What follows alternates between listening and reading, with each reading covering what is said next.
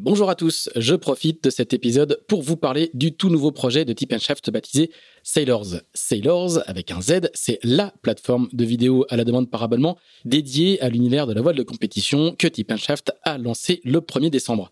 Avec Sailors, notre objectif est de proposer aux passionnés le meilleur de la voile de compétition en streaming sur une plateforme accessible depuis tous vos appareils, ordinateurs, téléphones ou tablettes. Au menu, des documentaires, des séries, des récits de courses, des portraits, des sagas, pour beaucoup disponibles uniquement sur Sailors. Le tout pour le tarif attractif de 5,99€ par mois ou de 60 euros par an.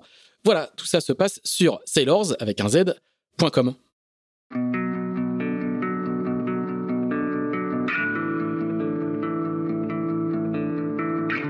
Bonjour, vous écoutez Into the Wind, le podcast des marins qui font des phrases.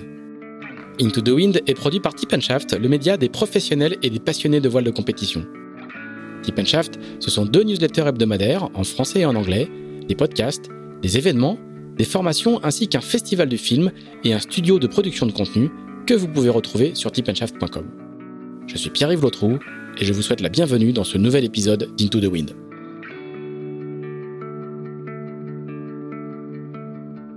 Si vous suivez la voile de compétition, le nom de Paprec vous est forcément familier. Partenaire depuis près de 20 ans de marins engagés dans les plus grandes courses, Paprec est aussi le premier acteur du recyclage en France. L'entreprise n'investit pas dans la voile par hasard, c'est le fruit d'une tradition familiale. Jean-Luc Petit-Huguenin, le fondateur, découvre la voile sur un First 235, mais c'est Sébastien, son fils aîné, directeur général du groupe, qui le convertit à la course, fêtant même ses 40 ans en participant à la Solitaire du Figaro en 2018. Mais si Paprec s'affiche aujourd'hui en TP52 et en IMOCA, ce n'est pas qu'à cause de la passion des patrons, c'est aussi parce que les valeurs de la course font écho à celles du groupe, la ténacité, l'humilité, l'adaptabilité. Des qualités indispensables à terre comme en mer.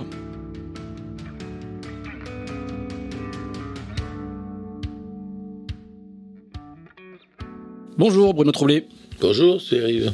Euh, merci beaucoup de nous recevoir pour ce premier numéro de l'année de d'Into the Wind. Alors, euh, on est à Le Tour, j'allais dire la Tour, on est à Le Tour du parc, qui est une petite commune qui est à l'entrée de la presqu'île de la presqu'île de Ruisse. La presqu'île de Ruisse, pour ceux qui connaissent un peu le golfe Morbihan, c'est la presqu'île à droite quand on rentre dans le golfe ou à gauche euh, quand on sort. Port Navalo, le Crosti. Voilà, exactement. Et le Tour du Parc, c'est l'un des villages, une des petites villes qui est à l'entrée de cette de cette presqu'île, euh, dans une très belle maison. Merci beaucoup de, de nous recevoir. Alors, Là, là, physiquement, on est assez loin de l'univers euh, qui va beaucoup nous occuper pendant pendant les heures. Je pense qu'on va passer ensemble, puisqu'on va évidemment beaucoup beaucoup parler de la la Coupe d'Amérique. Mais je suis sûr que tu es très connecté et que tu suis tout ça de de très très près. Euh, est-ce que tu peux euh, nous dire un petit peu où est-ce qu'on en est euh, des manœuvres de la Coupe? Je suis sûr que tu sais, tu, connais tout ça par cœur, que tu as, plein d'histoires à, nous raconter. Et toi, comment comment tu surveilles ça et comment tu es impliqué aujourd'hui dans la dans la future dans la future Coupe de l'Amérique? Parce que ça va être le, le, principal sujet qui va nous occuper. On va parler d'autres choses, mais ça va être le principal sujet qui va qui va nous occuper dans les dans les minutes qui suivent. Oui, alors l'America's Cup, c'est l'histoire de ma vie. Euh, je vais pas tout raconter parce que c'est très long, mais non, j'ai découvert la Coupe l'America's Cup quand j'avais. Euh... Alors on va on va revenir hein, quand on va quand on va tout faire, mais aujourd'hui aujourd'hui aujourd'hui on fera notre flashback habituel après. La Coupe aujourd'hui est un peu bloquée parce que le protocole est sorti, on sait sur quel bateau ça va se passer, il y a une une régate pour les femmes, une régate pour les jeunes, etc. C'est le protocole est sorti et c'est plutôt génial. C'est les mêmes bateaux avec un peu moins d'équipage. En revanche, qu'on ne sait pas, c'est où aura lieu la coupe. On sait que ça aura lieu en 2024, mais on ne sait pas où. Et en fait, c'est très compliqué pour les Néo-Zélandais parce qu'ils ont découvert qu'ils avaient pas assez d'argent pour organiser la coupe. C'est d'ailleurs pratiquement la première fois dans l'histoire de l'Américain que le vainqueur, Team New Zealand, fait faillite le lendemain de la victoire, pratiquement. C'est-à-dire qu'ils n'ont pas d'argent maintenant. Et donc, ils peuvent pas. Faire, faire faillite, c'est une, une, expression, quoi. C'est une expression. Ils ont plus d'argent parce que, en fait, euh, ils vont perdre Emirates à cause du trafic aérien actuellement. Et donc, ils ont pas il n'y a pas assez d'argent en Nouvelle-Zélande pour à la fois défendre la coupe et l'organiser. Donc, il y a une grosse polémique en Nouvelle-Zélande parce que beaucoup de gens voudraient que ça ait lieu là-bas. N'empêche que ça paraît impossible. Donc maintenant, les Néo-Zélandais essayent de vendre, entre guillemets, le, lieu de la coupe au plus offrant. Et ça se passe pas très facile, très facilement parce que il y a le Covid, donc ils ne peuvent, peuvent pas aller repérer, faire les repérages nécessaires, etc. Donc, euh, en principe, on sera en mars où a lieu la coupe. Il y a une compétition entre Cork en Irlande, qui me paraît pas être un endroit idéal, Malaga en Espagne. Les Espagnols s'en mettent pas encore de, se sont toujours parmi de, de, des dépenses faites à Valence en 2007. Euh, et puis a l'Arabie Saoudite, on n'a aucune envie. On parle de, de Jeddah, c'est ça hein? On n'a aucune envie d'aller en Arabie Saoudite. Moi, si jamais la coupe a lieu là-bas, je serais, je serais plus là. J'ai pas du tout envie que ça ait lieu là-bas. euh, sur le plan des droits de l'homme, des femmes, etc. Enfin, c'est non, c'est un pays honteux. Donc, euh, j'espère qu'ils vont pas choisir l'Arabie Saoudite. C'est sûr que c'est là-bas qu'il y a le fric. N'empêche que j'espère que ça n'aura pas lieu là-bas. Donc, on est en attente. Euh... Et on parlait de Valence encore. À un moment, Valence a été à nouveau, euh, à nouveau dans la course pour accueillir la prochaine. Fois, non, Valence, j'y crois pas du tout. Parce que Valence, encore une fois, même si c'était extraordinaire, Valence, c'est que ils ont fait des infrastructures absolument incroyables. N'empêche que c'est, ils payent, ils payent encore aujourd'hui les dettes, quoi. Donc, ah oui. 20 ans après, 15 ans après. Donc, euh, c'est pas évident à ce moment. Euh, encore une fois, les, les néo-Z ont du mal à voyager. Le pays est quand même fermé. C'est loin. C'est loin. Et donc, on ne sait pas exactement quand on aura ce, ce choix. Alors toi, lors de la dernière coupe euh, qui a eu lieu cet hiver, tu étais impliqué aux côtés de Prada et de la, la, de la Prada Cup, l'organisation des éliminatoires, des, Oui. des- de la sélection des, des, des challengers. Est-ce que tu es déjà impliqué dans la prochaine? Est-ce que tu es... euh, quel, est ton rôle euh, bah, D'abord, j'ai- cette année, j'aurai 77 ans. Je peux encore lire Tintin, mais pas pour longtemps. Et bon, je suis un peu le papy de l'America's Cup. J'ai eu ce, ce contrat pour organiser cet hiver, euh, participer à l'organisation. J'avais un contrat de 24 pages fait par un, un avocat de Milan. Et le job description, l'article 12, c'est coordination. Donc, je sais pas ce que ça veut dire. Je suis revenu, j'ai passé sept mois là-bas. Je ne sais pas exactement quel était mon rôle.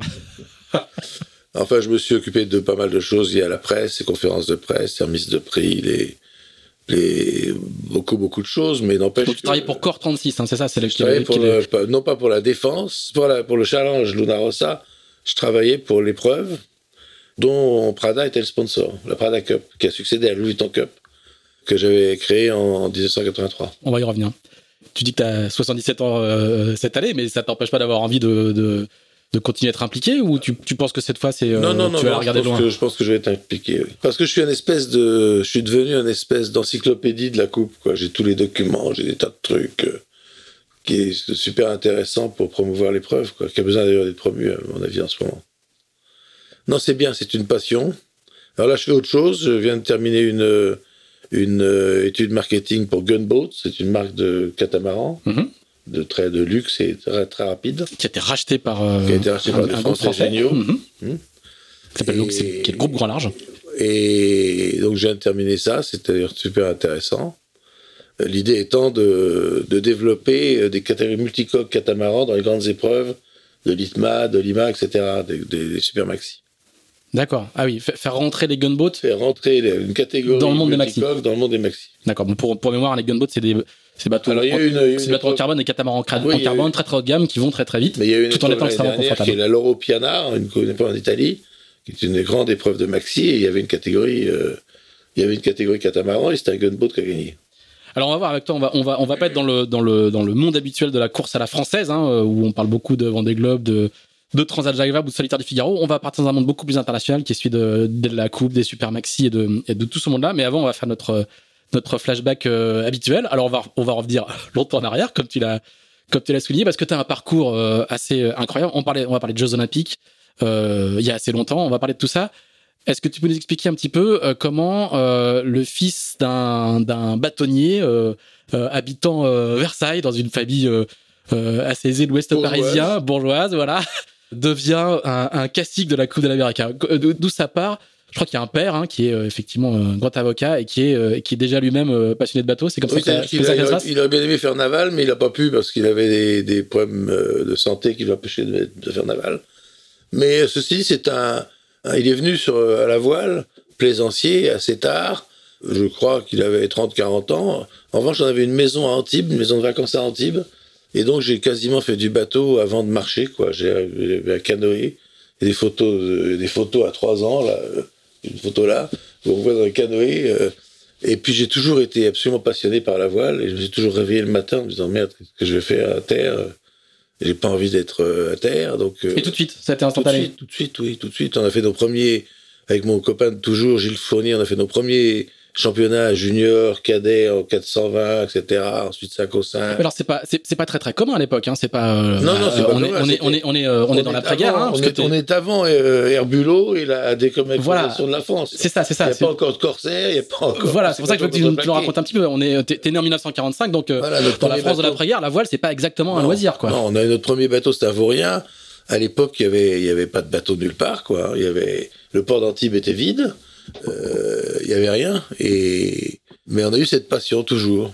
Et du coup, il y avait des croisières familiales? Comment, oui, comment, comment, comment, familiales, comment on ça un- existait oui, on a eu, un- on a eu de- très jeune. Mon père avait acheté un, un, un petit bateau norvégien de 10 mètres 50 avec lequel on a sillonné toute la Corse, la, la- la Sardaigne, etc.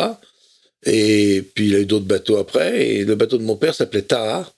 Et c'est ça pour ça d'ailleurs qu'on a appelé le bateau de Peter Blake Tara, parce que mon père disait toujours, euh, ça vient de Autant n'emporte le vent, où Scarlett dit toujours, je veux retourner à Tara.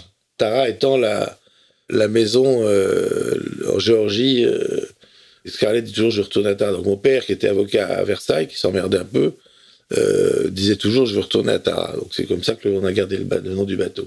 D'accord. On verra un peu plus tard que c'est devenu euh, une goélette Voilà. dans laquelle la famille, euh, la famille Et donc j'ai fait des championnats juniors, j'ai fait des... Alors là aussi, c'est pas très comment. Comment tu te, tu te mets à la course? Parce que c'est une chose de faire de la, de la plaisance et du cabotage dans ces Ah, années-là. C'est autre chose que de faire. Oui, de- parce qu'en fait, tu avais à la fois le bateau familial, le croisière, et puis euh, moi je faisais des régates au yacht club d'Antibes, au au club nautique d'Antibes, c'est que c'était pas le yacht club.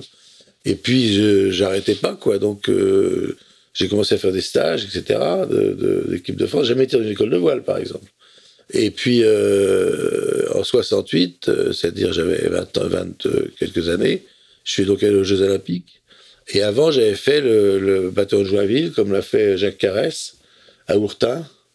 Et c'était une anecdote assez marrante d'ailleurs, parce que comme euh, à l'époque on était en équipe de France de voile, et on, on ne pouvait pas jamais être dans une caserne, quoi. Donc on avait, on avait, on, on voyageait, on naviguait, on faisait comme des fous, mais on n'avait aucune aucun lien avec la marine.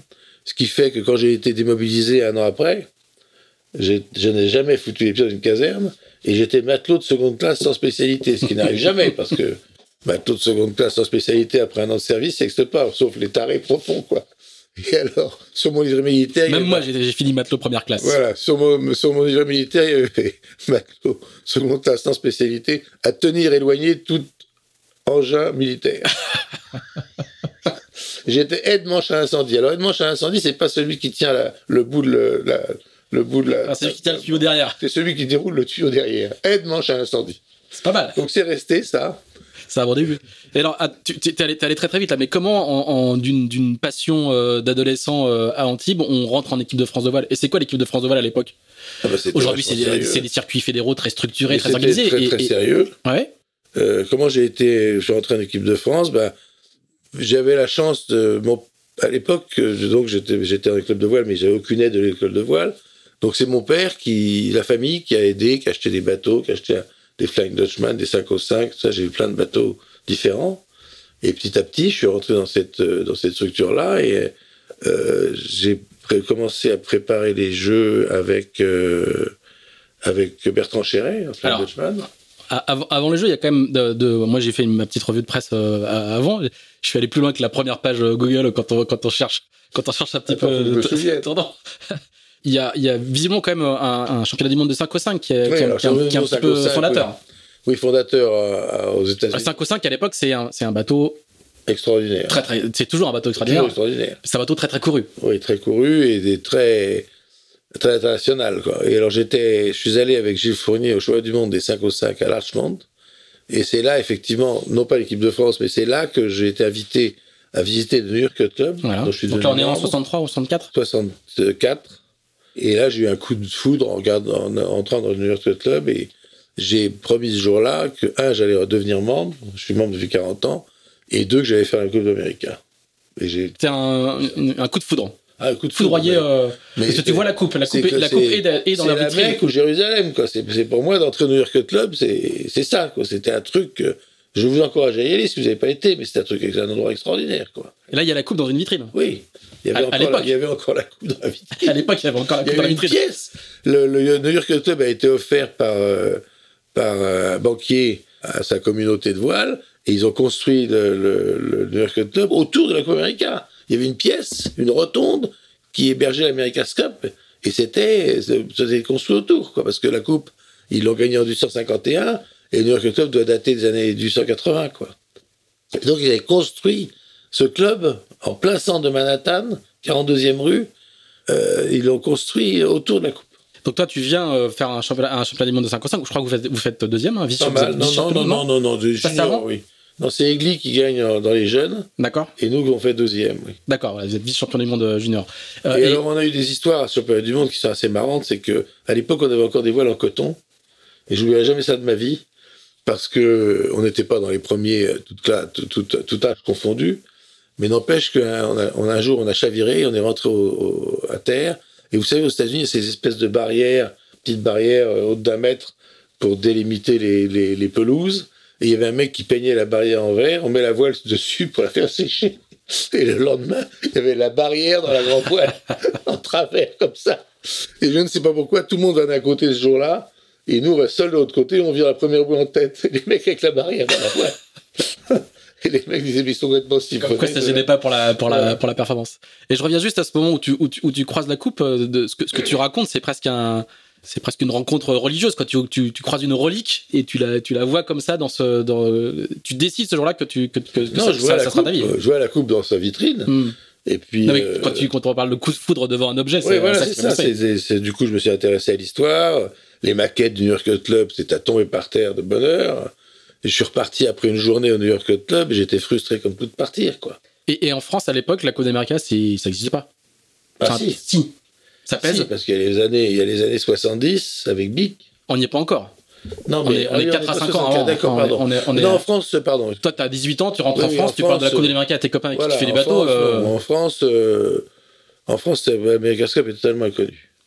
Alors, du coup, comment on passe de- du, du jeune qui est euh, passionné de dériveurs, euh, qui marche bien dans les championnats nationaux, à euh, les Jeux Olympiques Parce que Eh c'est ben, c'est aussi, une- sacrée marche.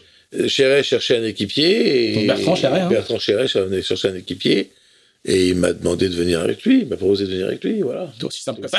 Du coup, je suis rentré au bateau en Joinville en avant-marche. Alors, c'était quoi, comme support? Même chose, faut, expliquer, faut expliquer un petit peu à nos. À nos éditeurs, hein. ça, ça- ça ressemble un peu à un 5 au 5. Euh, en, en- en plus physiquement plus dur, mais c'est comme un 5 au 5. Et à l'époque, la voile olympique, c'est c'est le- c'est dans l'équipe tous les jours. c'est dans l'équipe tous les jours. Mais en termes de professionnalisme et de, et de, de niveau d'engagement, là, t'es encore étudiant? Oui. T'es pas professionnel, t'es pas payé pour faire ça? Euh, non, jamais été payé. J'ai jamais été payé pour faire de la voile. Jamais. Après trois, trois America's Cup, euh, deux Jeux Olympiques et tutti quanti, je n'ai jamais été payé pour faire de la voile. Donc là, à l'époque, comment ça s'organise Comment, comment tu Bah, te- euh, encore une tu finances sur ton propre, quoi. voilà, me- Mais t'es étudiant, enfin, tu, tu, tu fais, tu fais des études de droit, je travaillais pour la revue Bateau. J'écrivais tous les articles de la revue Bateau. t'es journaliste. Oui, journaliste.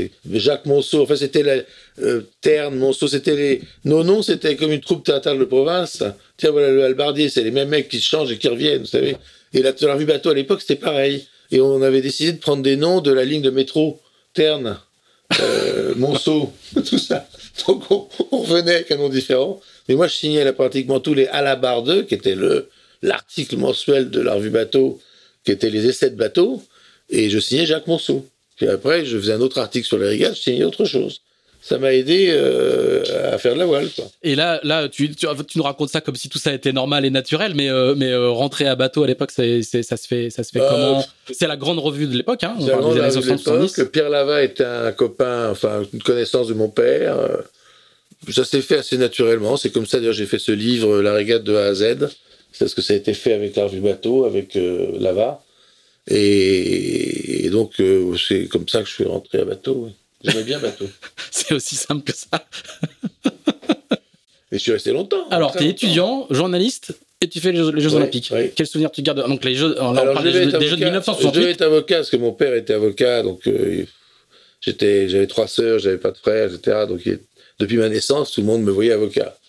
Et puis euh, j'ai été avocat stagiaire pendant deux trois ans et j'ai trouvé que c'était à Versailles, très loin de, de la mer. C'était un fauteuil poussiéreux familial depuis quatre générations. Euh, j'ai pris peur et euh, finalement, au bout de cinq six mois, j'ai renoncé à être avocat, ce qui a été un vrai drame familial pendant quelques, quelques mois, quelques semaines.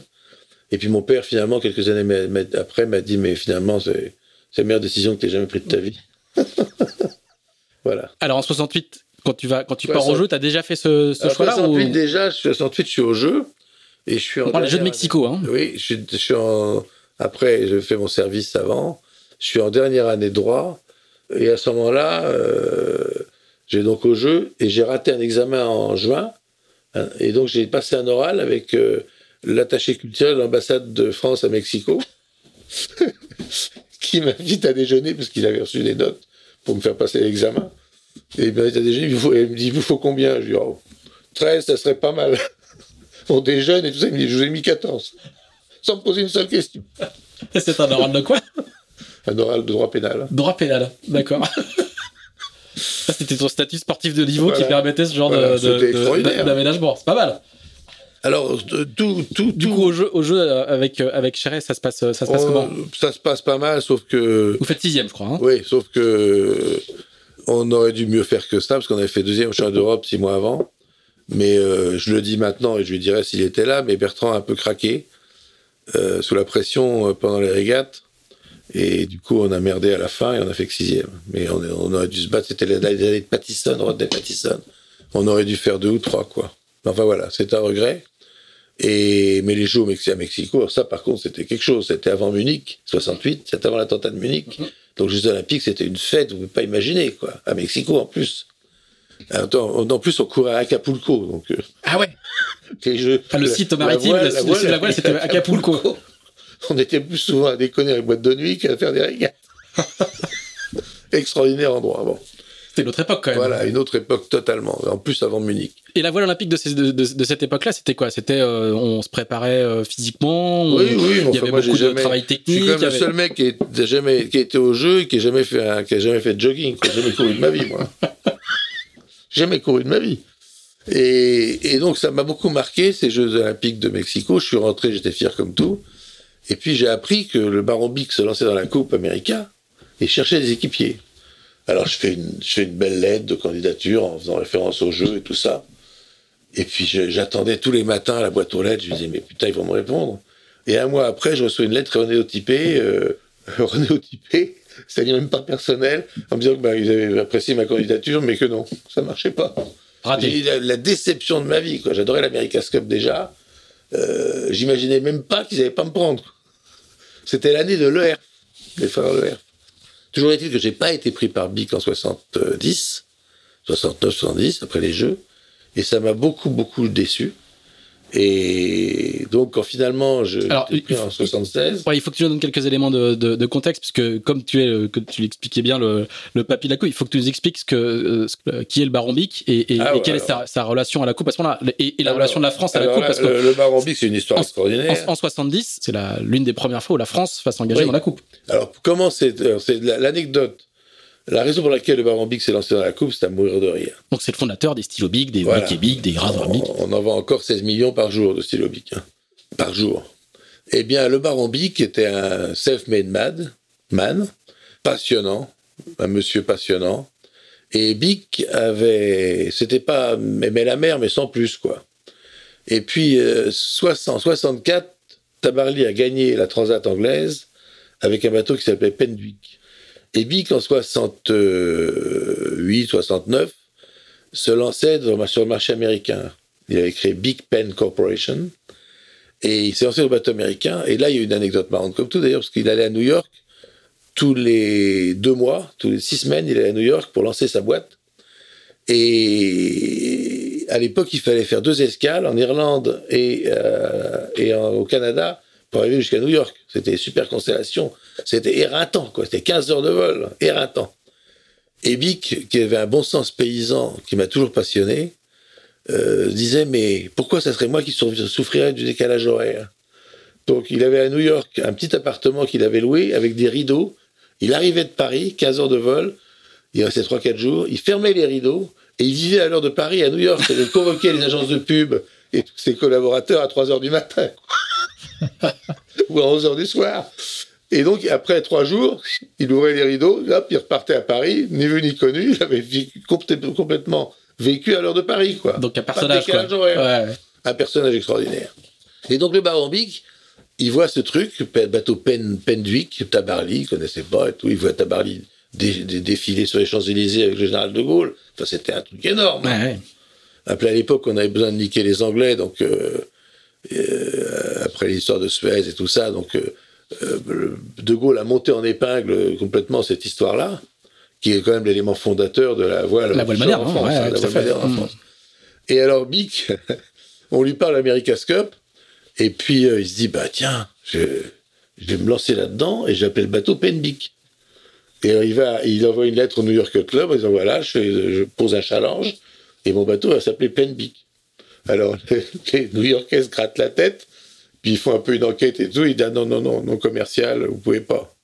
Ah bon, j'étais fou de rage, fou de rage. Et lui, lui, lui était pratiquant de bateau, il pratiquait la voile, Non, il, pas a, du tout il a une Un maison hier, donc il navigue un petit peu. S'il avait. euh, comment il s'appelle ce bateau? Faudrait que je retrouve, mais il avait un bateau hier, qui, reste- qui est maintenant dans les bateaux classiques. D'accord. Je vous donnerai le nom un jour. Mais c'était pas un, c'était pas un voileux, quoi. Non, hein. non, c'était pas du tout un voileux, mais bon, voilà. Et donc, il avait, vu, il, s'est mis passionné pour l'America's Cup, il a vu l'histoire de, Lipton, parce que finalement, c'est, on bique, il avait la chance de porter le nom de sa boîte, comme Lipton portait le nom de cet été. Donc, il a vu une opportunité extraordinaire. Et, donc, il a quand même, même si New York Club a refusé le nom de Penbic, il s'est dit, j'y vais quand même. Et donc, c'est, là, là, on est, euh, On est en 70. en 70. Je suis pas invité, moi, je suis pas invité, je suis très vexé, mais pas invité. N'empêche que je suis ça de très près. Et donc, donc Big pour 70, construit un bateau. euh, D'abord, euh, il fallait construire un bateau, personne ne connaissait les 12 mètres en, en France, quoi. Donc il, il, il demande à, à Heger, à Chance, à Britton Chance de lui dessiner un bateau, qui est fait construire en Suisse par Heger, qui était à l'époque le plus meilleur chantier au monde de bateaux en bois. Et le bateau s'appelle Chance Heger. Et il va voir Mauric et il dit, bah voilà, tu me fais le même bateau. Donc, Maurice, c'est l'architecte des Mauric, Penwick, là. l'architecte de Pendwick, euh, le Marseillais, et il n'a pas beaucoup de fierté, il fait le même bateau, Ah oui. Il, exactement il le pompe, il bateau, pompe les, pompes. sauf qu'il a fait un truc génial qui, ça, se- 50 ans après, est absolument surprenant, c'est qu'il met un bouchin à l'arrière du tableau arrière. C'est le premier bateau de ce genre qui a un bouchin, un petit bouchin. Ce qui est très moderne aujourd'hui, quoi. Très très moderne aujourd'hui. Euh, N'empêche que France, France perd la première régate, perd la Et seconde. le bateau s'appelle France. Le bateau s'appelle France. Parce que, parce que il, il se vit comme euh, le, le, Oui, oui, le sûr. se vit comme le, Oui, oui, bien le- sûr, bien une sûr. de France, quoi. Oui, voilà. Oui, très, très fier, très content. Et la troisième régate, il embarque Tabarly à bord, Qui était une rockstar. qui était une Rostar, et qui était euh, l'élément de départ de la passion de Big pour l'America's Cup. Et, euh, et le bateau se perd dans le brouillard. Et ça, c'est une histoire absolument insensée. Et le- il est revenu au port. Big dit, mais c'est scandaleux. Et on est à Newport, hein. on est à Newport. Euh, c'est des connards, ils auraient dû arrêter la course. que Tabarly, lui, euh, il rasait les murs, il a fait le nez par terre de honte. et, et Big gueulait comme un veau, ce qui est euh, sur la côte est américaine n'est pas fréquent, parce que même il n'y a pas beaucoup de grandes gueules. Il faut quand même respecter un certain. Et donc Bic euh, se met à gueuler comme un veau. C'est des connards. Il dit à son fils qui vient de mourir, là, Bruno, il dit traduis, traduis. Et alors, Bruno dit It's unfair. Mais non, c'est pas ça Et toujours est-il que la, la- perd l'America's Cup. Et je lui juste avant sa mort, j'ai discuté, moi, avec des Australiens 30 ans après, qui étaient ce jour-là sur leur bateau. Et les Australiens ont abominablement triché, ils ont fait de la gogno sur leur bateau Ah. pour trouver la ligne d'arrivée. Ils ont trouvé la ligne d'arrivée dans le brouillard qu'on ne voyait pas à l'avant du bateau. Ils ont trouvé la ligne d'arrivée, ce qui est un véritable miracle, parce que simplement ils ont gognoté leur bateau qui était mouillé à côté du bateau comité. Ah c'est une vraie, une, vraie, une vraie triche. homing, quoi. Ouais. On fait du homing. C'est une véritable triche. Et j'ai raconté ça à Bic, mais qui était. Donc la Gonu, c'est un appareil. Je, je- j'explique un petit peu aussi pour les, les auditeurs les plus jeunes qui n'ont pas forcément connu cette époque-là. hein. C'était un appareil en fait. En gros, euh, il fallait repérer un petit, un, un petit, un petit bip bip quoi. Et plus ce bip bip était fort, plus vous étiez dans l'axe de, dans l'axe du bruit. Et c'est comme ça que vous pouviez. Voilà. C'est euh, comme ça que les Allemands, le- c'est comme ça que pendant la- la- les Allemands pendant la guerre euh, localisaient les mecs qui jouaient avec la radio avec l'Angleterre. Voilà. Avec des voitures dans Paris qui tournaient des, des antennes pour euh, localiser les mecs. C'est ça. Donc du coup, les Australiens euh, ont, ont triché. Voilà. On, on- on a l'écran de l'ordinateur de Bruno euh, fait défiler des images et on voit le, le, le barobic juste à ce moment-là. Alors du coup, le, le Bic euh, perd, euh, Voilà. perd de façon tragique l'America's Cup, en tout cas un peu honteuse. La première, Cup, quoi. la première. La, première euh, Euh, coupe française. Euh, le, de Figaro titre, pleine page, ne m'appelez plus jamais France.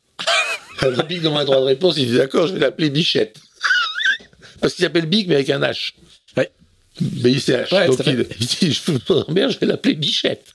Et n'empêche qu'il est pris par le truc. En plus, c'est- très bon pour, le, pour son business aux États-Unis parce que c'est une audience énorme à l'époque.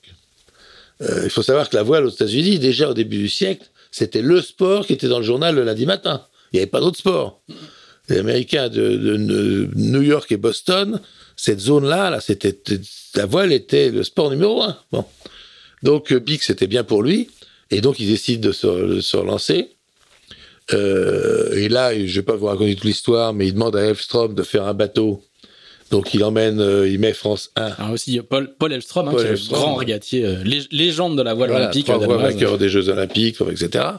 Il demande à Elfstrom de faire un bateau, et puis Elfstrom euh, France 1 en remorque. Les mecs remorquaient dans la près de Copenhague, ils remorquaient le bateau France, et puis ils n'ont pas fait gaffe à 12 mètres, ça, quand ça remplit d'eau, faut pas beaucoup d'eau pour qu'il coule, parce que comme il y a 20 tonnes de lest sur 23 tonnes au total, si tu mets de l'eau dedans, ça coule assez vite. Donc toujours est-il que le bateau coule, et Buck était furieux, donc il arrête le projet Elstrom, et du coup il se résout à retourner à l'America's Cup en 74 avec le même France. Très bien. Et là, es, alors, toi, toi, pendant ce temps-là, tu fais les Jeux. Moi, je suis pas là. Je suis toujours pas là, moi. 72 Non, je fais pas 72 parce que cette année-là, j'étais en Soling, je barrais et j'ai fait ah, deuxième, Montréal que tu deuxième au championnat d'Europe de Soling, mais j'ai eu un accident terrible hier, un truc que vous imaginez même pas. Il y avait un, un, jeune régatier avec moi qui s'appelait Pascal Tétard, qui a pris sur la ligne de départ hier en Soling par, par 30 nœuds de vent, il a pris l'étrave d'un bateau dans les reins et on l'a évacué par hélicoptère, il a eu six vertèbres fracturées, etc. Enfin, vrai drame. Et du coup, l'équipe de France et quatre autres candidats à la sélection olympique au 72 ont décidé de sélection mathématique. Donc, c'était une sélection mathématique. J'avais plus d'équipier, donc j'ai mis le bateau sur la manche, j'ai arrêté. Alors, j'étais archi favori pour aller aux Jeux 72. Parce que j'étais le seul à faire du bateau tout le temps. J'étais aux Jeux Olympiques. J'étais au bateau de Joinville encore. D'accord. Donc voilà. donc la Coupe de 74, t'en es pas non plus La Coupe de 74, j'y suis, j'en suis pas. Et puis, euh, je retourne au jeu en 76 avec Patrick Egli en Soling, où on gagne les deux premières manches. Et là, c'était, on a décidé ça dans un bistrot à Paris. Et deux mois, trois mois avant les Jeux, on dit bah tiens, on va aller au jeu. On va essayer d'aller au jeu. On a envoyé une lettre à la Fédération française de voile. Et finalement, ils, ont, ils nous ont sélectionnés. Hein et, mais on ne s'est pas entraîné du tout, quoi. C'est comme une autre époque, tu vois. Une autre époque, oui. Une autre époque. Dans un dîner, comme ça. Aujourd'hui, aujourd'hui les, les, sélections olympiques, euh, c'est pas exactement le même. Euh, on, est sélectionné on est sélectionné plus ou moins sans sélection. C'est l'auto-sélection quand même. Voilà. Et on arrive au jeu, on gagne de première régate, et du coup, l'équipe titre. c'est Montréal, hein Voilà, Montréal. L'équipe titre euh, la revanche euh, du blazer sur le sous-vêtement. Sur le sous-vêtement. Parce qu'on n'a toujours pas fait de jogging, on n'a toujours pas couru, on n'est pas du tout sportif. On gagne les deux premières manches dans le petit temps, et puis l'avant se lève à la fin, et là, c'est Verdun, c'est terrible. On et là, dans la brise, il faut s'entraîner un peu. Et donc, on termine entre 5 et 7, je sais plus trop après gagné les premières manches. Et toi, tu fais quoi de, quoi tu vis pendant toute, toute cette époque-là? Il y a, t'es, pas un professionnel de la voile Qu'est-ce que tu fais? Parce que tu as renoncé à l'avocature. Euh, qu'est-ce que, qu'est-ce que tu euh, bah, je suis encore en train. Ah oui, en 60, 76. Non, je suis. Je 31, suis, 31 ans. Je suis chez Dufour. J'ai créé la filiale ah. Dufour dans le Midi. Voilà, quand même. T'as trouvé, trouvé un métier sérieux. Je ne voulais pas être avocat, donc j'ai créé la, filiale Dufour dans le Midi. Euh, à l'époque, c'est la grande, grande histoire des arpèges et tout ça. On, vend dans le midi. c'est le début de l'industrie nautique, quoi. Oui, mais n'empêche qu'on vend quelque chose comme 150 bateaux par an à Antibes, qui est la filiale du four que j'ai créé. Et donc. Euh, et, puis comment tu t'es retrouvé là-dedans? Bah parce que j'ai j'adorais le bateau, et été très copain avec Michel Dufour, et donc euh, j'ai travaillé à la revue Bateau. Euh, ça m'amenait à connaître beaucoup de monde, et voilà, j'ai été. Dufour m'a proposé de de mettre du fric. Ma famille m'a prêté un peu de fric. Et j'ai créé la filiale du four à Antibes. D'accord, donc tu es vendeur de bateaux et. et... ça se vendait vachement. D'accord, tu es vendeur de bateaux et de temps en temps tu fais des régates. beaucoup de régates, beaucoup, beaucoup de régates. Beaucoup de régates. Et alors, euh, Dufour, ça, on ne sait pas ça, mais Dufour a été racheté par Bic. Très bien. Dufour a été racheté par Bic, et à ce moment-là, il s'est dit, bah, troublé, euh, il a ma merci. Ah, c'est comme ça que tu es, arrivé dans les radars de. Dans les radars de Bic. Alors, Bic. T'as recandidaté pour qui pour, Non, non, non, non, alors c'est ça qui est très marrant, parce qu'en 70, j'ai pris un râteau, mais en 76, après 76, euh, Bic cherche un tacticien. Et il a donc 3 à 12 mètres.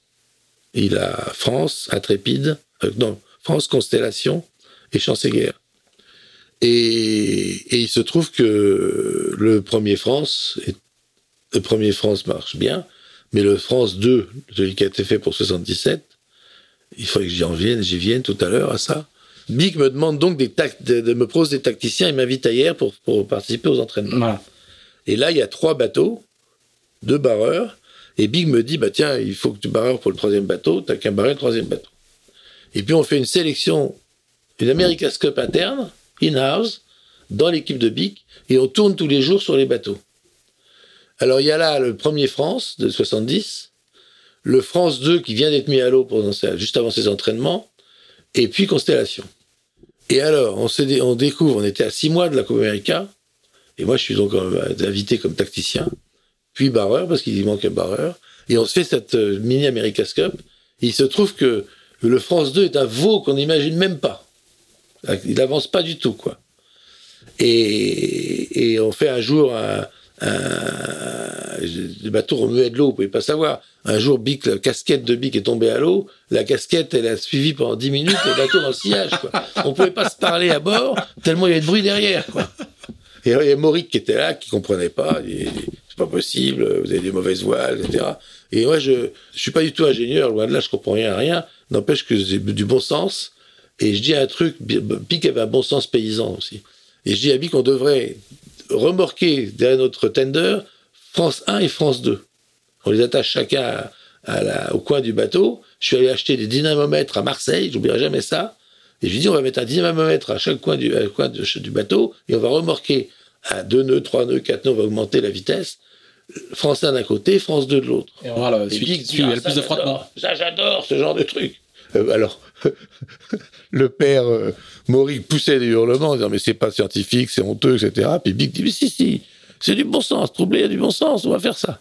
Et on commence à remorquer les bateaux, un nœud, formidable. France 2 a beaucoup moins de traînées que France 1. Deux nœuds, trois nœuds, quatre nœuds, toujours. Alors Maury commence à dire, oh, tu vois, il jubilait, il disait putain. Puis là, on, on, arrive à des, à des vitesses qui sont les vitesses constantes des 12 mètres, qui sont 6, 7, 8 nœuds. Et là, à ce moment-là, la résistance de France 2 est absolument abominable par rapport à France 1. Et donc, euh, Bic, est, Bic est convaincu. Euh, Mauric gueule en disant que c'est pas scientifique. N'empêche qu'on s'aperçoit que le bateau est vraiment un veau. Et pourquoi? Simplement parce que c'était le meilleur bateau en bassin de Carène, France 2, en tout cas à faible vitesse. Mais il, il avait une, un volume arrière énormissime et extrêmement abrupt. Mm. C'est-à-dire que l'eau t'avais des tonnes d'eau qui suivaient le bateau, accrochées au bateau, quoi. Et donc, on met le bateau sur la remorque, terminé. Et Big dit, bah écoutez, on va aller à l'America's Cup, qui avait lieu trois mois après, avec France 1. T'imagines ça, qu'il y avait 70, c'est comme si tu prenais une Formule 1 et que tu allais faire un, Formule, un championnat de Formule 1 qui Formule 1 qui a 10 ans. et c'est comme ça qu'il te choisit du coup? Et alors du coup, comme j'avais gagné les sélections parce que j'étais tombé, alors voilà, ce qui s'est passé, c'est qu'on avait, on avait donc fait des sélections avec ces trois bateaux et on tournait.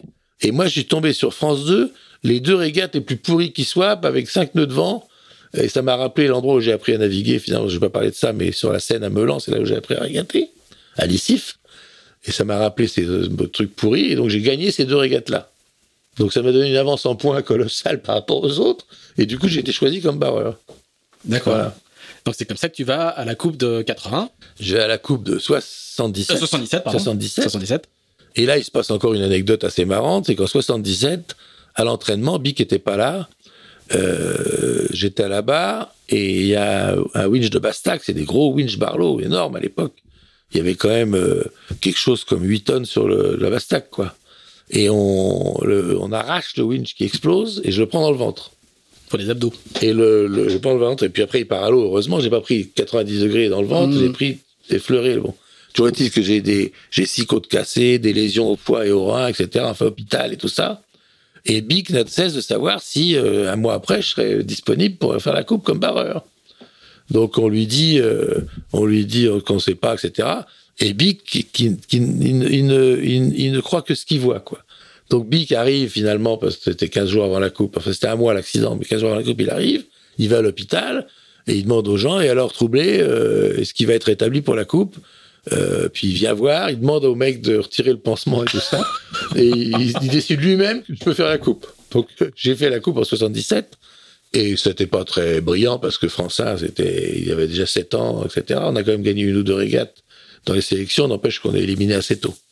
Bon, mais t'es es arrivé dans, dans voilà, dans, mais je suis arrivé dans le dans, dans le dans euh, la- 10 ans, enfin euh, un peu un peu plus de 10 ans Oui, après plus, ton- je- ta révélation New York Club, t'es ça y est, t'es dans le dans. En plus, c'est marrant, parce que j'habite sur Shenandoah, qui est le 3 mâts de Bic à l'époque, euh, À Newport. avec à Newport. Il y a une cheminée dans ma cabine. Je roule en, en Rolls aubergine, C'est la voiture de fonction. la fonction du barreur. Et et j'apprends des. Et tout l'équipage est comme ça? Non, non, seulement moi. Et d'ailleurs, l'équipage est dans une, dans une maison. Et moi, j'ai une chambre qui est sur le même palier que Bic. Et il vient me voir parce que Bic était très, très matinal à cause du décalage horaire. Il, est- il était, il était réveillé à, à 5 heures du matin euh, avec Paris. Et il venait très souvent dans, mon, dans ma chambre à 5 heures du matin avec euh, ses pantoufles, euh, ses mules euh, en fil doré. Sur l'édredon, il prenait les deux mules et puis il disait alors toi, Trouble, Trouble, parce qu'il m'appelait Trouble. T'as fait ça, l'autre a fait ça, j'ai pas compris pourquoi, etc. Je lui explique. Et il refaisait la régate avec ses mules Et dorées. voilà, avec ses mules dorées sur mon édredon et moi réveillé à 5 heures du matin, qu'est-ce que je fous là quoi? Et je lui racontais, et ça durait très peu de temps. Et il me disait, euh, et il écoutait, etc. Et puis il disait, ok, je te vois tout à l'heure au petit déjeuner. Et, et c'est quoi l'équipage dans, dans, dans, dans ces années de la coupe? Oh, En bah, c'est 77, des- c'est des. C'est des amateurs. C'est des amateurs, des mecs sympas comme tout. Il y a très, il y a pas de mecs payés pratiquement. Il y a trois, quatre mecs payés. Et vous les, vous les avez sélectionnés comment? Toi, t'as participé à la sélection Non, d'équipage pas ou tellement. non, non, comment- pas tellement. Euh, non, j'ai amené un ou deux copains. J'ai amené, j'ai amené Egli. J'en venais déjà avec lui, dont j'ai invité.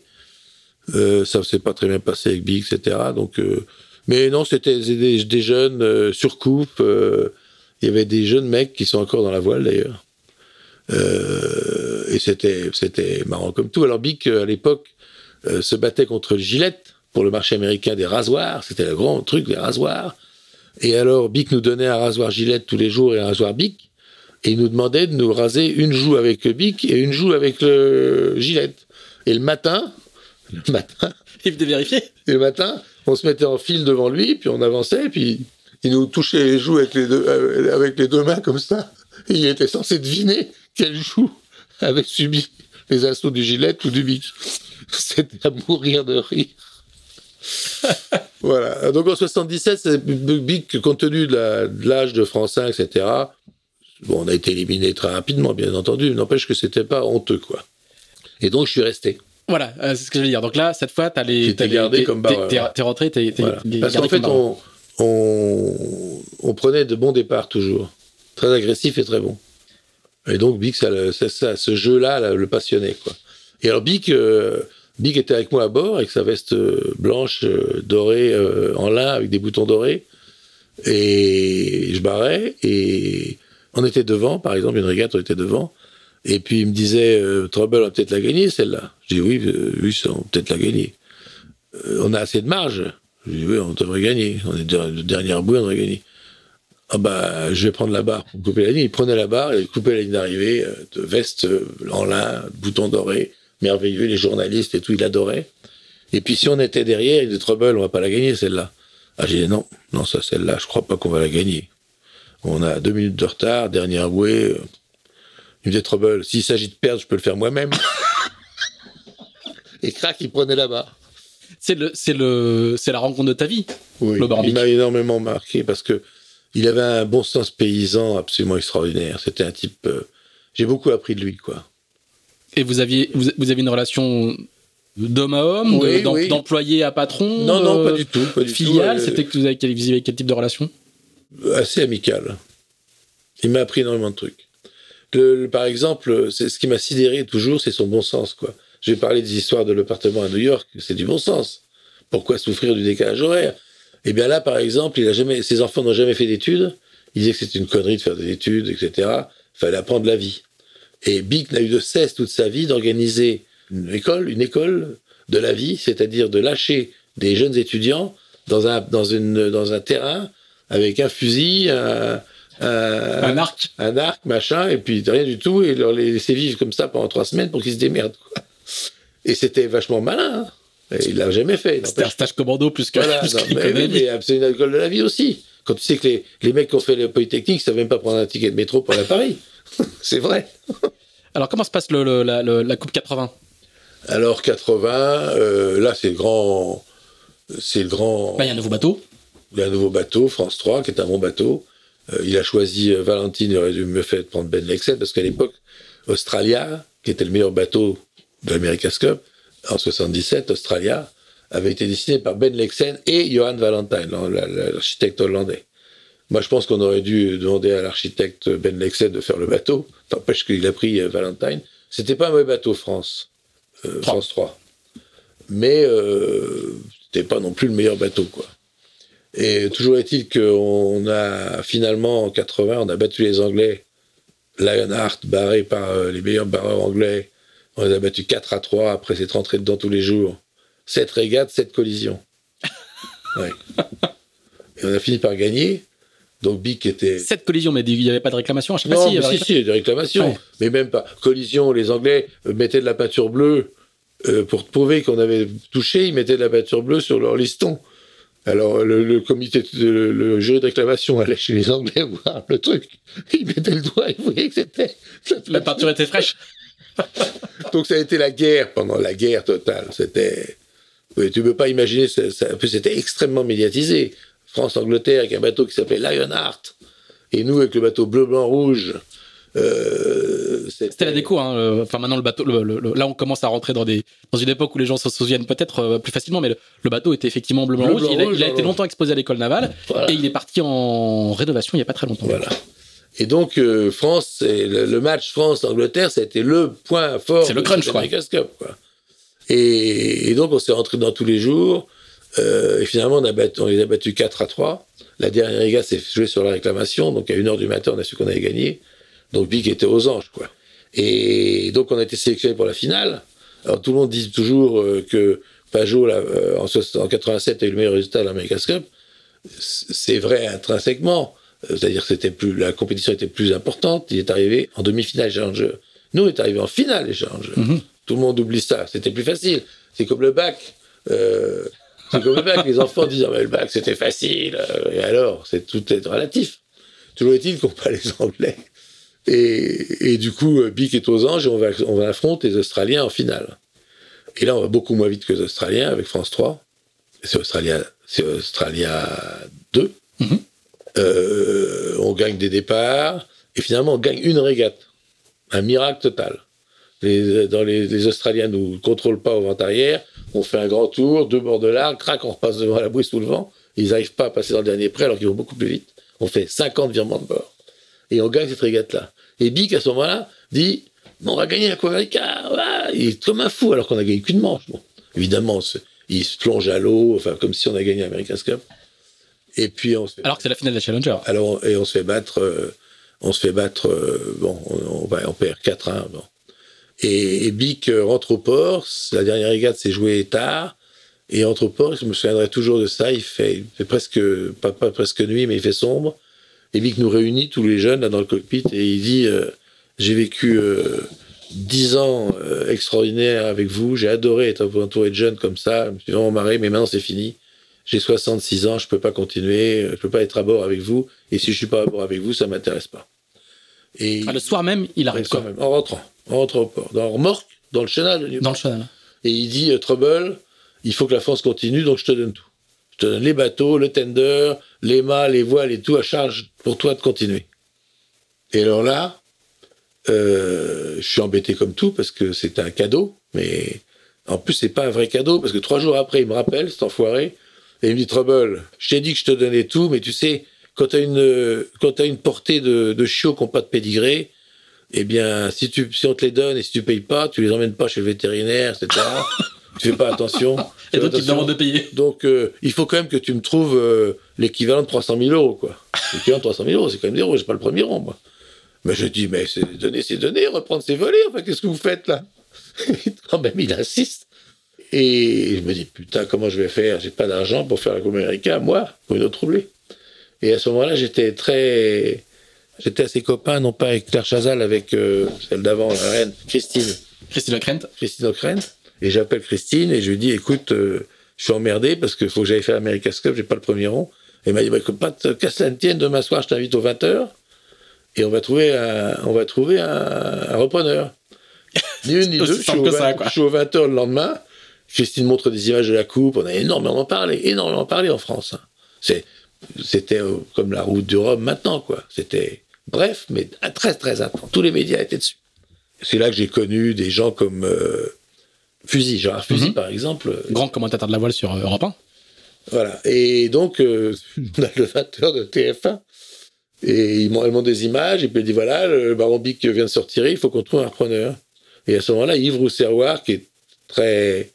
Un peu un flambeur, quoi, qui a fait Emmanuel, qui a fait Les Voilà. Bronzés, qui a fait. C'est un producteur de cinéma. producteur de cinéma, euh, qui a un peu d'argent, et qui appelle la régie de TF1, qui dit voilà, on l'a au téléphone, et dit moi j'y vais. Bon, et puis euh, on est allé en 83, euh, on n'a pas eu d'argent, parce qu'en fait, Rousserrois était un type absolument charmant, créatif, et qui gagnait beaucoup d'argent, mais qui n'avait pas d'argent intrinsèquement. Et donc il a fallu trouver des sponsors, on n'a pas pu construire de nouveaux bateaux, on a à peine pu acheter des voiles, donc 83 était un, un drame, enfin très très. L'America's-Cup, c'est très difficile à gagner, c'est très très dur parce que c'est des duels, des régates duels. Quand vous avez des, quand vous faites des régates et qu'il y a 60 bateaux, vous terminez 48e, vous pouvez toujours dire à votre grand-mère qu'il y en avait 12 derrière. Mm. Et l'America's Cup, t'es, mort ou tu survis quoi. hein. Il n'y a pas de deuxième. Et quand les bateaux, quand tu commences à enquiller, enquiller les, les défaites, c'est terrible de maintenir l'ambiance au sein de l'équipage. Toi, tu sais plus quoi raconter, quoi. C'est, t'as aucun, aucune raison d'être euh, confiant. Bon. Toujours est-il qu'on se fait battre à plat de couture. Et Euh, La coupe de 83, c'est aussi celle qui va euh, la basculer. Coupe de quoi. 83, c'est là aussi où On est toujours à Newport, c'est toujours les Américains qui toujours gagnent. à Newport. Et Mais c'est celle qui va bascu- faire basculer la, la coupe dans l'ère Voilà, moderne. et moi, j'ai quitté l'univers BIC en 80, avec quand il m'a dit, euh, voilà, j'ai quitté le- Alors il faut, il faut rappeler que tu t'as- t'as- t'as travaillé pour Big du coup. Oui, Dans- parce qu'il en dehors de la coupe, tu travaillais pour lui. Oui, il m'a, embauché, il m'a demandé de. Je me suis occupé beaucoup du lancement des planches à voile, du four. Mhm. 80, J'étais directeur commercial de- du four, et on vendait euh, 200 000 planches à voile par an. Ah, ça a été le- la période dorée de la planche à 200 voile. Les années voile. 80, c'était un truc Les incroyable. mecs appelaient en disant je veux 200 planches. Non, on n'a pas C'était extraordinaire, extraordinaire. Là, il faut qu'on parle. Faut qu'on parle peut-être tout à l'heure, après l'America's Cup, il faut qu'on parle de l'histoire de planche à voile. Bah, on peut, on peut aller, on essaie de, Anecdote, su- suivant la, chronologie. On va, on revenir à la coupe de 83 Voilà, après. Anecdote très très drôle, le, le- le lancement des planches à voile. Alors, 81, 82, énorme succès des planches à voile. J'ai mon bureau à Paris. on- euh, c'est extraordinaire. Franchement, c'est extraordinaire. On lance une planche à voile qui est vide à l'intérieur, qui creuse, du pour wing, Qui va devenir un best-seller incroyable. et on en vend. euh, on n'a pas assez de points de vente, donc on vendait les planches à voile dans les stations-service essence de l'autoroute du Sud. Hein Mais c'est une époque, personne ne se rend compte de ça. Au, au pont de pont de Saint-Cloud, tunnel de Saint-Cloud le dimanche, il y a deux voitures sur trois qui ont une planche sur le toit. C'est un phénomène absolument insensé. Ouais. Insensé. Et on n'arrêtait pas de ref- refuser les ventes, quoi. Et d'ailleurs, on y revient tout à l'heure, mais c'est le, c'est quand la planche est devenue euh, planche de saut, planche de Funboard, quoi. funboard, que ça a foutu en l'air la planche. Mais avant, c'était des pépés, pépés qui partaient faire de la planche, quoi. Extraordinaire. Et on avait voulu, j'avais eu l'idée de vendre des, des planches sur les, dans, les, dans les stations-service des gens qui partaient en vacances. Et Ça, puis un c'est jour, il y, a un mec, incroyable. il y a un mec de Montélimar qui m'appelle et qui me dit Putain, la planche, elle a explosé. Comment ça, elle a explosé? Eh oui, elle a explosé, je vous dis qu'elle a explosé. Et la planche, il y avait un tout petit machin qui permettait de, de- d'ajuster la pression, quoi. Ouais. Elle était, elle était étanche, n'empêche qu'elle est tout petit, qui était bouchée. Et du coup, la planche, le soleil a chauffé, elle a explosé. elle était en lambeaux. Et puis la même année, cette Dufourson, ça s'appelait la Dufourson, elle marchait très très vite, en plus elle était creuse, elle était très très légère, et les mecs commençaient à faire vraiment des régates avec ces régates-là. Et il y a un mec un jour à, à Noël, une régate de Noël à Triel, sur la, près de la Seine, sur la sablière de Triel, Dans les Yvelines. voilà, qui s'énerve un peu sur la planche. Et là, c'était, il faisait très froid, donc la planche était dure. Il passe le pied au travers, il se déchire la cheville avec le, avec le, le- le polyéthylène. donc ça a été la fin de cette planche-là. Et puis, euh, c'était tellement, c'était tellement glorieux, notre histoire de planche à voile, qu'on a acheté Winglider. On a été acheté Winglider en Allemagne. Euh, quand Winglider. t'étais chez Dufour. Dufour, on est en tant que Dufour. On est parti avec Bic, avec euh, la Rolls, toujours la même Rolls aubergine parce qu'il roulait là-dedans. C'est pas la même, mais c'était une même autre.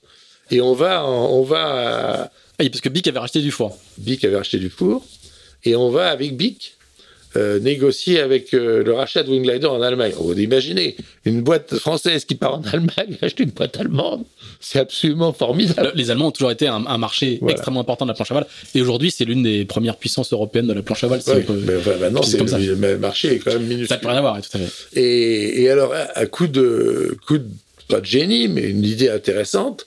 À l'époque, on choisissait les jeux, la planche pour les jeux de 84 à Los Angeles. À Los Angeles. Et Los Angeles, c'est le, c'est Oishweiser, c'était son terrain de jeu, quoi. C'est son jardin. Donc le fondateur de, Windsurfer, la marque Windsurfer, qui est l'inventeur de Windsurfer. Et Windglider avait, été pompé Windsurfer. Et alors, euh, j'ai une idée, j'ai dit, on va essayer. On rachète Windglider. Hein, Bic, Bic voulait pas de nourriture allemande, donc il sort du coffre du sauciflard et tout ça dans la réunion. c'était, c'était surnaturel, cette histoire-là. Dans la réunion avec Windglider pour racheter la boîte, Big va dans son, dans son coffre de sa Rolls chercher des victoires. Parce qu'il voulait pas le borsch, il voulait pas la sauce au chou, soupe au chou allemande. Une rigolade terrible. Et dans la réunion, que, que, la réunion d'après, je dis on devrait essayer d'être choisi comme plan Jeux Olympiques. Alors, les Allemands disent euh, bah, pourquoi pas, mais c'est paraît difficile.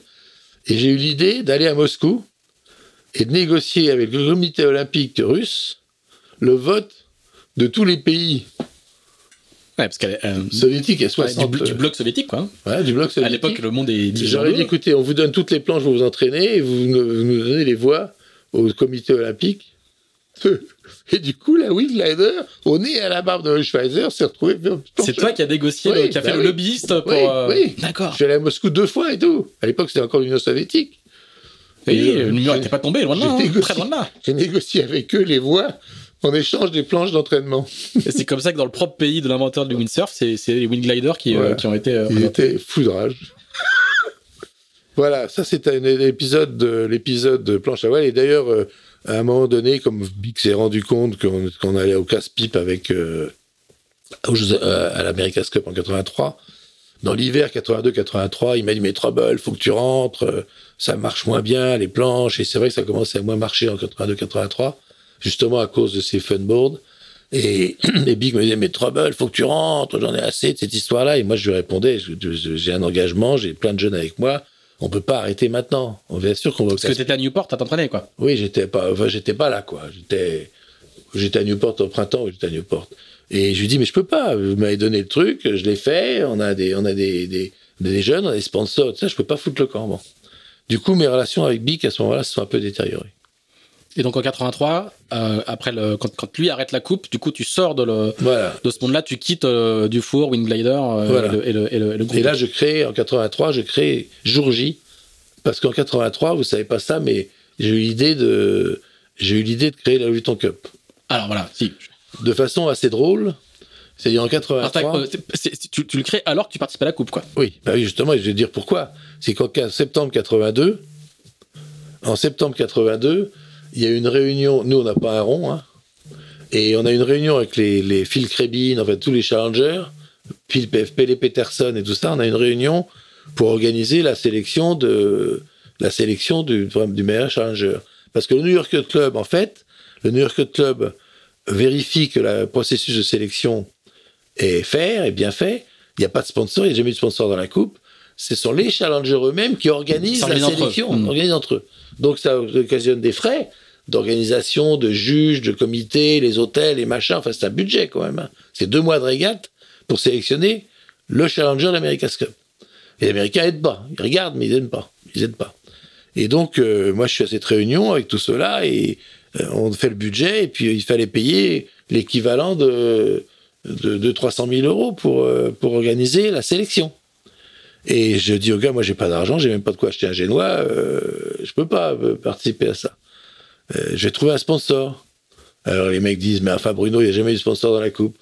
Mais on mettra petit, on mettra pas, et puis, euh, enfin, vas-y si tu veux. De toute façon, tu, tu, dois payer 300 000 euros. Cherche un sponsor si tu veux. C'est-à-dire que chaque, chaque challenger devait financer le. voilà, on, partageait le, on partageait le frais d'organisation. Terrible, quoi. Et donc, euh, je me dis, putain, comment je vais faire? Il se trouve que je connaissais, sans le connaître vraiment personnellement, mais je connaissais Henri Racamier, parce que son beau, son gendre qui est euh, Jean-François Benz, le gendre de Racamier, président de Vuitton à l'époque, était un de mes copains avec qui je naviguais. Donc avec Jean-François, on a eu l'idée de, de proposer à Racamier d'être sponsor d'America's Cup. Alors il y avait plein de logique à ça. Euh, Racamier, encore une fois... Euh, euh, c'est avant je pas. LVMH, hein. faut juste C'est pour donner avant quelques LVMH. éléments. Voilà, c'est Mais enfin, À l'époque, c'est il est, c'est euh, déjà une énorme boîte. hein. tout à fait. Et, et on explique à Rakami, moi je, j'explique à Rakami avec Jean-François que la Coupe América est née en 1851, Louis Vuitton est né en 1854, il y a, il y a des liens extraordinaires, et Rakami écoute tout ça, on avait quand même vachement travaillé le truc, et puis il me dit, je vous rappelle ce soir. Là où, là où maintenant il faudrait passer devant euh, 12 comités marketing, le- les Quatre mois de investisseurs, process. euh, un an de process. Il me dit, je vous rappelle ce soir. Et le soir, il m'appelle, il me dit, bon, euh, Bruno, Monsieur Troublé, pardon. Ouais. lui, Écoutez- lui, t'appelais pas vol. Non. Je, non, il m'appelait déjà Bruno parce qu'en fait, euh, bon, j'avais vendu un bateau chez Dufour et tout, je connaissais. ça. Et donc, euh, il, il- il dit oui. À surprise générale. Alors, on fait un truc, euh, le, le Challenger Series by Louis Vuitton, met Louis Vuitton. Ah, du coup, là, tu venais pour financer ta cote-part ou tu venais pour financer toutes les Bah non, bah tout. Tout. Tout. Je dis Mhm. comme ça, on est peinard. Et il met l'argent, il met l'argent qu'il faut, à tel point que euh, on fait un centre de presse, on fait des trucs qu'on pouvait pas faire. Donc en 83, je suis à la fois euh, en train de créer cette Louis Vuitton Cup et en même temps euh, barreur du bateau français. Mais qui va à l'échafaud. quoi. Qui va à l'échafaud, quoi. Et la Vuitton Cup, ça a été immédiatement un grand succès parce que Vuitton a mis, ce qu'il fallait, quoi. Euh, le- la soirée de lancement euh, dans la maison où s'étaient mariés les Kennedy, euh, tout ça, c'était absolument extraordinaire. C'est des moyens Vuitton, quoi. Mhm. Et moi, j'ai l'air malin. L'univers de la coupe correspondait parfaitement, à, la, à la- à la- parfaitement. à la marque, quoi. Oui, mais en plus, on a découvert longtemps après que des, que des Lipton et Vanderbilt, enfin des gens de l'America's Cup étaient clients de Vuitton à l'époque. T'imagines ça, quoi, en, dans les années 30. Donc ça s'emboîtait parfaitement. Donc c'était extraordinaire, quoi. C'était et Vuitton, honnêtement et de façon, euh, je vais le dire ça honnêtement, c'est pas très humble de dire ça, mais Vuitton a, a développé la Coupe Américaine de façon monumentale. Quoi. C'est vraiment le, le 83 parce qu'il il va se passer autre chose. Euh, En 83, la- la- L'Amérique perd la coupe et Voilà, l'Australie- 83. l'Australie- c'est vraiment le, le point de bascule de la coupe Voilà, la, naissance de la coupe moderne. Et puis c'était c'était front page sur euh, les journaux américains, euh, Time Magazine, c'était c'était la, Coupe américaine quoi. Alors, tu- 83, c'était La, France euh, donc perd rapidement, mais tu vis, tu es aux premières loges pour, pour vivre la victoire de Oui, je suis d'autant plus au premier relâche que euh, même si on a été battu, on avait la réputation de prendre des, des départs très agressifs. Donc je suis embauché moi par les Australiens une fois t'as pas 40 ans, hein. t'as Non. 38 ans. hein. Ouais, et je suis embauché par les Australiens pour être barreur de- d'entraînement. C'est-à-dire que Une fois que France a été éliminée. éliminé, je suis, j'ai un kangourou, j'ai déguisé en kangourou, des pieds à la tête, et je suis le barreur d'entraînement avec Harold Cudmore. On est deux barreurs d'entraînement, et on, on, on, on chauffe les Australiens avant le départ de la régate. On prend des départs avant. Ah oui, t'es, même pas le sparring partner. T'es, oui. y a- pas pas, t'es pas sur un deuxième bateau. Si, si, ah si, si, si, c'est un deuxième challenge. bateau. Ah oui. Sur l'autre 12 mètres. De... Ah, et avant les manches, le deuxième Oui, bateau arrive voilà. et ils font des Voilà, échauffements pendant de une bateau. heure, ah ouais. pendant une heure, on fait des départs, euh, des départs, etc. Marrant comme tout, quoi. Donc, euh, quand les Australiens euh, gagnent en 83, je suis aux premières loges. Je suis, je suis sur le bateau suiveur australien, déguisé en pied à la tête avec kangourou et tout. quoi. Et donc, ça, c'est assez marrant, quoi. Alors, euh, raconte-nous quand même le, le coup de tonnerre incroyable que c'est. Euh, la, la, la, la chute de l'Empire américain et la, Ah oui, non, mais et la d'autant plus, victoire avec la Kialet. Raconte-nous un petit peu quand même. d'autant que- plus que les Australiens, ça en est fallu très très peu que les Australiens puissent pas faire cette course-là, parce que il y avait une grosse polémique sur la légalité de cette euh, Kia Elite. Il faut savoir que le New York Club a organisé un, un vote du comité directeur pour savoir s'ils allaient accepter Australia 2 ou pas. Et ça s'est joué genre euh, 5 à 4, 5 voix contre 4, un truc comme ça. Parce qu'ils trouvaient que le bateau était Trop rapide. était trop rapide, ça c'est sûr, mais que soi-disant il n'était pas, c'est pas, c'est pas les Australiens qui avaient dessiné la quille, c'était des, des Hollandais. C'est pas Ben Lexen qui avait dessiné la quille, c'est Hollandais. Et il y avait une clause de nationalité euh, oui, très stricte à l'époque. Très stricte à l'époque. D'accord. Et, et, euh, la, la fameuse Kialet, où euh, Alan Bond, qui est le, le financeur et le, le patron du défi australien, le, le dévoile, c'est vraiment des images euh, hy- hyper classiques. Ah oui. Personne n'a vu les- la quille avant. Bon, On en- des vous, en- vous en avez entendu Il y a parler ou... des histoires de plongeurs qui ont été menottés avec les bulles qui sortaient. Enfin, tout le monde essayait de voir comment était le bateau. On se doutait qu'il se passait quelque Mais chose le au niveau de il la avait quille. une bâche à terre quand il sortait, mais il avait aussi une bâche sous l'eau. Quand il rentrait au port, il, pour éviter les plongeurs, il mettait une bâche. Et, et, et, on se doutait qu'il se passait quelque chose autour de la quille. Ah quoi. oui, bien sûr, bien Ouais, sûr. bien ouais. sûr. Sûr, parce que le bateau, quand le bateau gîtait, ils avaient pas en bleu pour pas qu'on voit, mais n'empêche qu'on voyait qu'il y avait quelque chose. Quoi. Mais on n'a aucune idée de la forme. Aucune idée de la forme.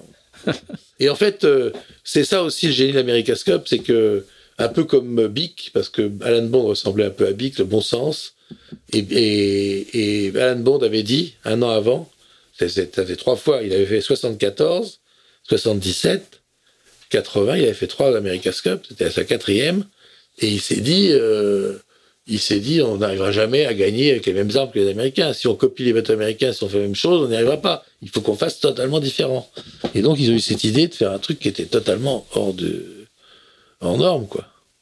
Et le bateau allait très très vite. Alors euh, ça, après, il y a cette histoire du, bateau, du livre de John Bertrand que j'ai traduit, Mhm. où il, euh, où il, Je euh, le prends, il est juste à côté. où il, euh, il, C'est un fameux livre, hein. c'est Et le kangourou de Terrasse à l'aigle. il passe, euh, il passe, euh, il y, a, il y a sur 250 pages, il y a 50 pages pour expliquer que Ben Lexen, l'architecte génial australien, n'y est pour rien, que c'est lui qui a gagné la course.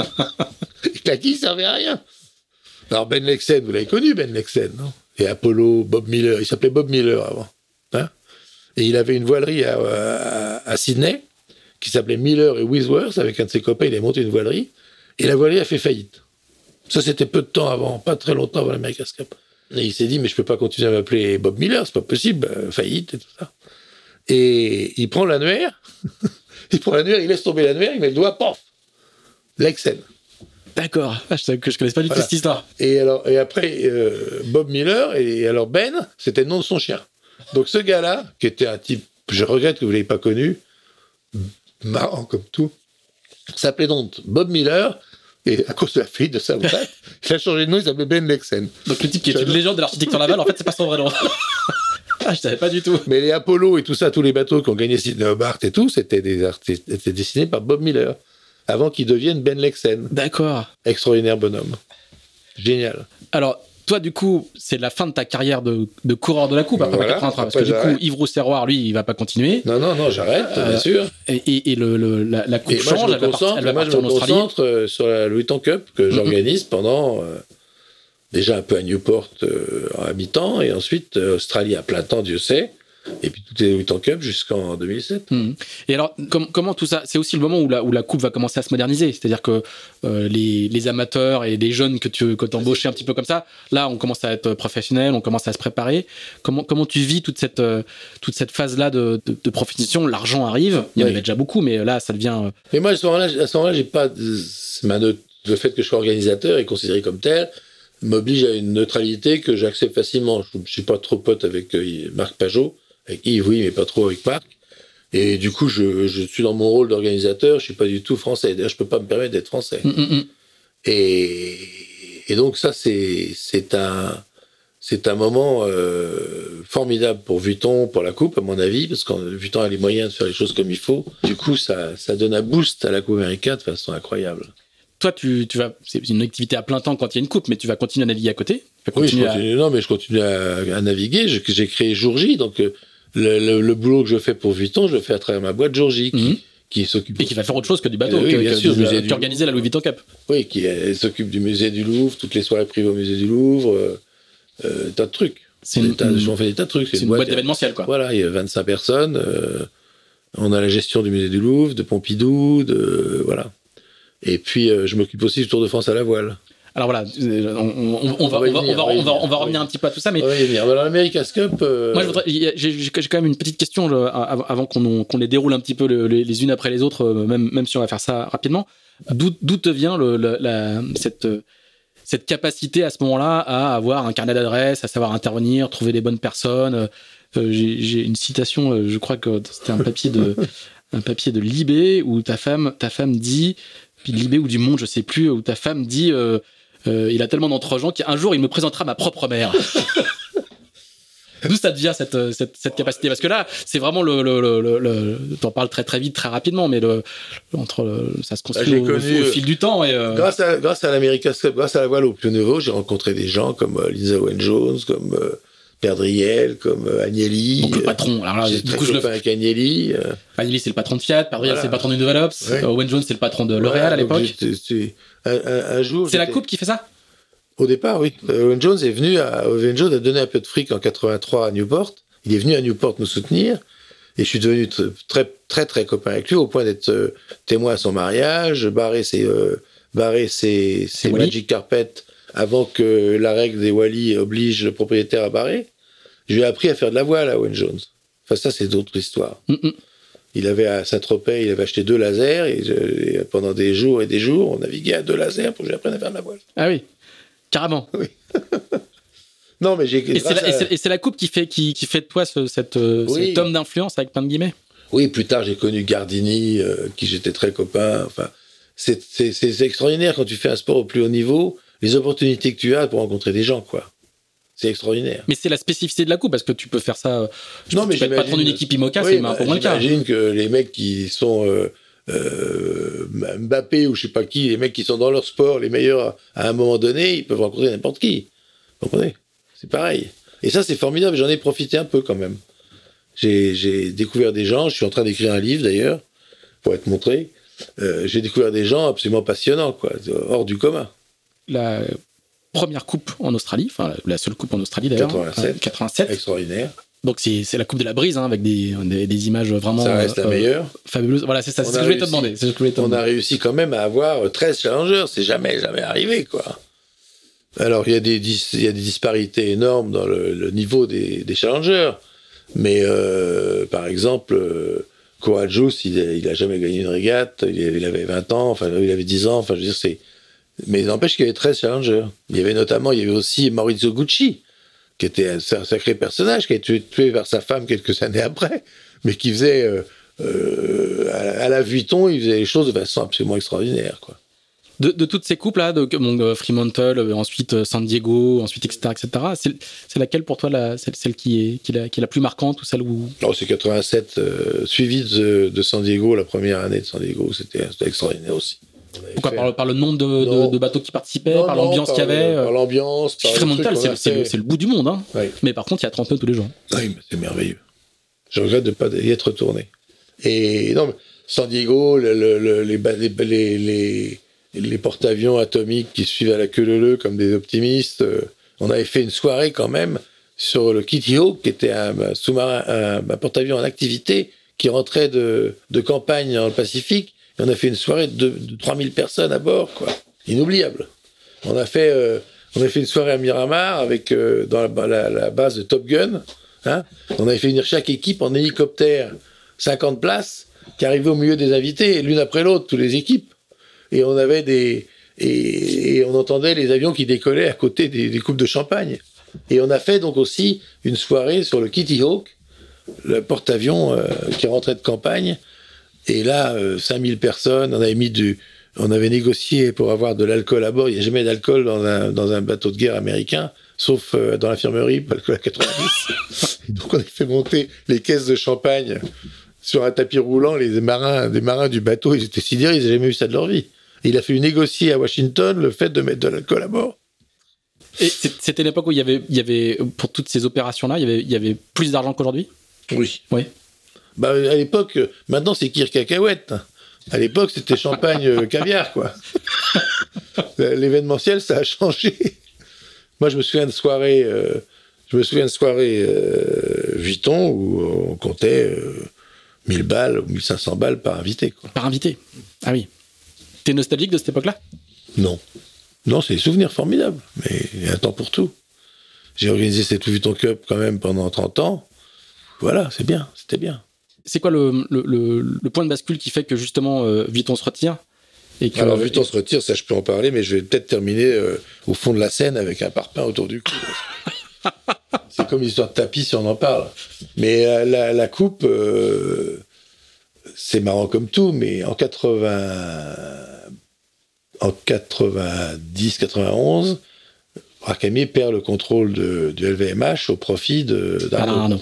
Eh ben, entre parenthèses, c'est Grakami qui a créé LVMH, c'est pas Bernard Arnault. Hein. Ça a été créé, LVMH a été créé grâce à l'America's Cup. Vous n'allez pas comprendre ça, mais je vais vous expliquer. Quand j'étais, quand j'ai créé en 80, en 87 par là, j'avais deux sponsors. 87, oui. J'avais deux sponsors dans la coupe qui se connaissaient pas, qui étaient Mouette d'un côté et Vuitton de l'autre. Mais j'avais d'autres sponsors comme ça. Air Inter, j'ai quelques sponsors.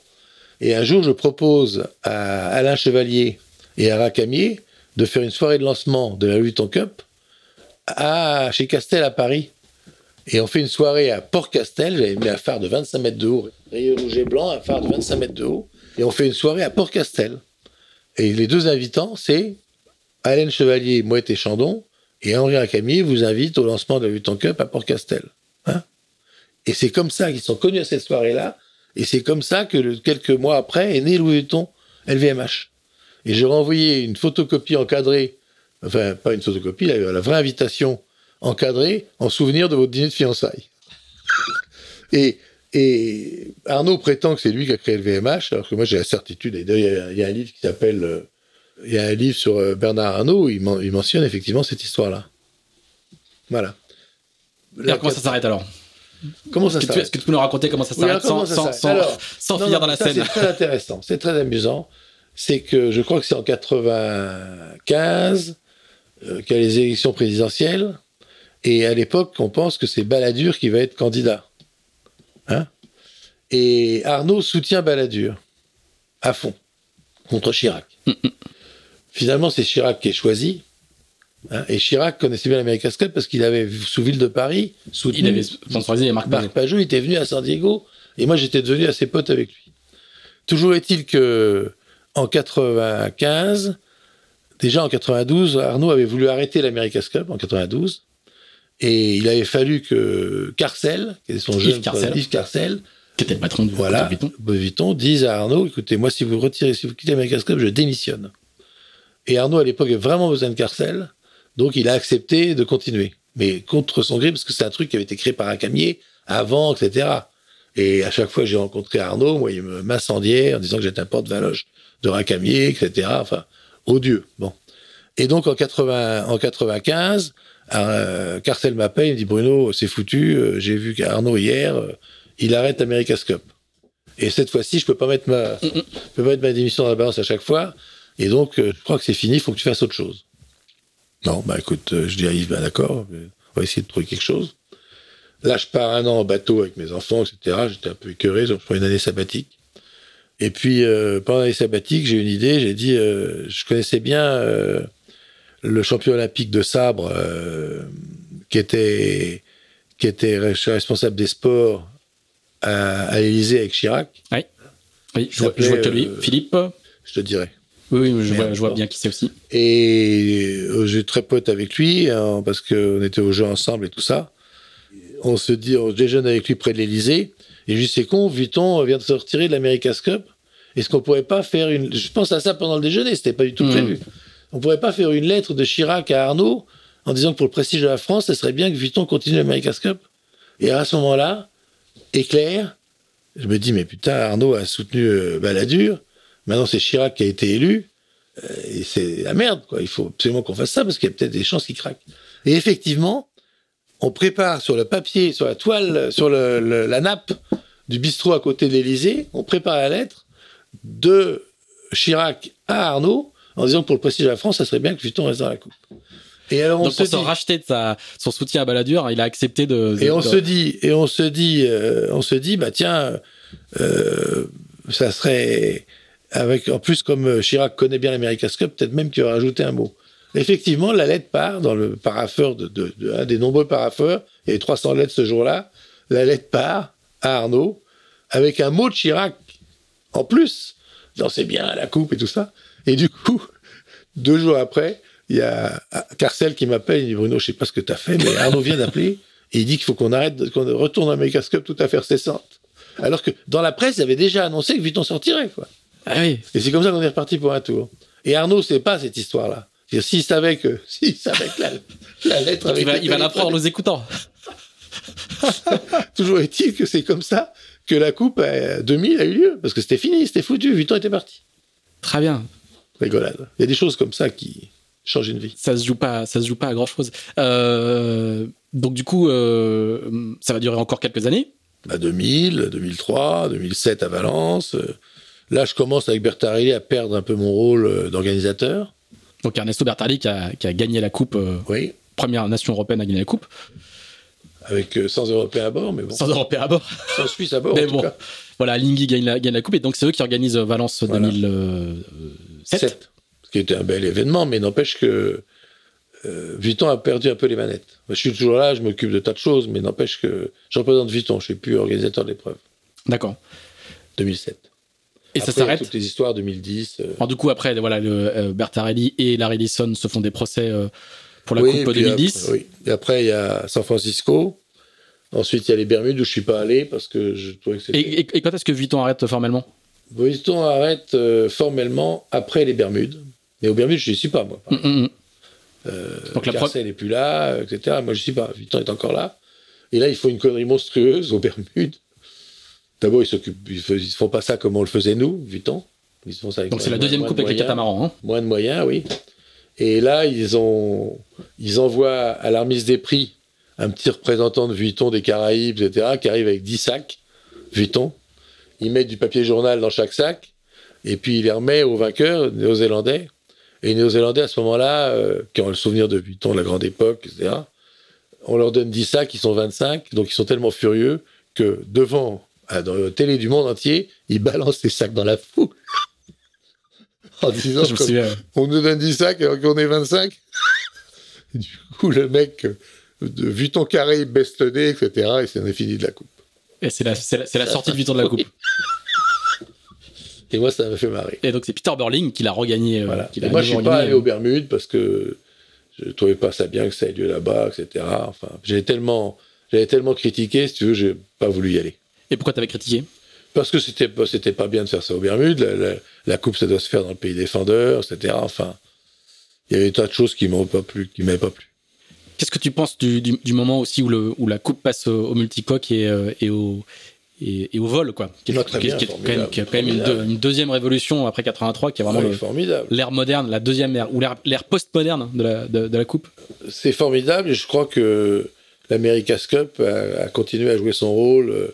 L'America's Cup, on a inventé les mâts en alu, les, les winches, euh, enfin, je veux dire, le rôle de l'America's Cup depuis, depuis un siècle et demi, dans le développement de la voile, est très très important. Donc, euh, c'est sûr que l'America's Cup a joué un rôle formidable pour ça. Et donc, le- que ça soit, que ça soit l'America's Cup, que ce soit développé les foils et tout ça, bah, très bien. tu l'avais vu venir? Non. Honnêtement, non. Et je pense d'ailleurs que c'est un des problèmes, c'est que l'America's Cup, c'est quand même du match racing en finale. Hein, L'America's Cup, c'est du match racing. Et, en match racing, c'est le- les bateaux les plus intéressants en match racing, c'est les bateaux les plus lents. Mhm. Donc il y a une certaine, euh, il y a une certaine Contradiction. contradiction entre, entre le match racing et la vitesse. mais ça donne quand même euh, des choses Mais ça très donne quand même spectaculaires des choses spectaculaires. Euh, par exemple, les monocoques à foil là, je, je- de, de- que j'ai vécu cet hiver, j'ai franchement été fasciné, quoi. Un bateau qui marche à 50 nœuds dans Ouais. 12 nœuds de vent 4 fois la vitesse du vent Extraordinaire. J'ai jamais été invité à bord, euh, je crois malheureusement. qu'il n'y a pas grand monde qui invite à bord. invité à bord. Euh, a J'ai failli, j'ai été invité une fois par les NOZ, et puis euh, une journée comme ça, et puis finalement ils ne sont pas sortis parce qu'il y avait trop de vent. Donc j'ai raté ça. On, on fait un petit flashback. Je voudrais que tu parles un petit peu du, du Tour de France à la voile parce que ça a été aussi une, une période aussi où le, où le, le Tour, dont on a, dont on appris récemment qu'il n'aurait pas lieu cette année. Hein. Euh, enfin, ça c'est une autre histoire. Voile, mais, mais- mais il du coup, c'était- aussi une, une époque où le Tour était assez flamboyant. Mais c'était plutôt formidable. C'était pour les étudiants, les enfants, les adolescents, c'était un truc formidable le tour. Ils l'ont complètement dénaturé. Mhm. Alors c'est facile. ra- bon. ra- Moi, je raconte fais ton, époque à toi. Là. Je fais très ancien combattant là, mais un jour le père Legris m'appelle et me dit euh, on a perdu, euh, on a perdu 100 000 euros l'année dernière. Euh, J'en ai faut- marre. faut euh. qui, qui c'est. Alors bah, Pierre Legris, c'était le sponsor du bateau français de l'America's Cup, Du groupe Le Gris, du groupe Legris, qui était un groupe euh, important à Rennes. le mécanique, hein, je crois, c'est ça. de hein grues et de non surtout de raccords d'eau Mm. d'eau et c'était un type euh, très brillantissime et il s'est lancé dans la coupe euh, sans succès mais n'empêche il s'est lancé dans la coupe et le gris euh, m'a connu euh, grâce à la coupe et, et le Tour de France l'emmerdait parce qu'il commençait à perdre pas mal d'argent avec deux cris Le fondateur. Bernard et, voilà. Et du coup, euh, du coup, euh, le gris m'a demandé de m'occuper du tour pour établir les comptes. Et donc, j'ai été à la chasse aux sponsors et j'ai eu l'idée de faire venir euh, Caillard, euh, Coutts, Toute la coupe. toute la coupe. C'était pas grand chose à faire. C'était, on, était payé- on les payait même pas. hein. Et du coup, ça a complètement relancé le tour à l'époque. Et du coup, ça a rétabli les comptes. Et je m'en suis occupé en 3-4 ans, puis j'ai arrêté après. Mais c'est une expérience formidable. Ça m'a permis de connaître des tas de gens que je connaissais pas de la course au large. Euh, j'ai bien aimé.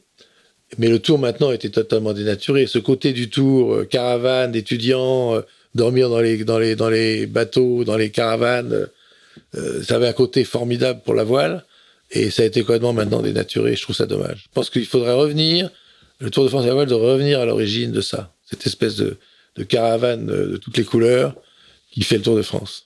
Et, et surtout formé, euh, formé au large, parce Oui, qu'il y a formé, beaucoup d'épreuves d'épreuves de nuit. euh. Alors du coup, c'est une question que je voulais te poser aussi. C'est, euh, t'es très très peu allé vers le vers le la voile à la française, c'est-à-dire la course Oui, au large. malheureusement, oui. Ça m'a. Alors voilà pourquoi. pas parce que je, je, je, Ça t'intéressait moins ça- Non, je déteste être seul. Non, Ouais. j'ai fait le Fastnet, j'ai fait Ouais. beaucoup de bateaux, j'ai fait Admiral's Cup sur mon bateau Coyote. Tout ça, j'aime bien, mais n'empêche que j'aime bien et j'aime pas être seul sur un bateau.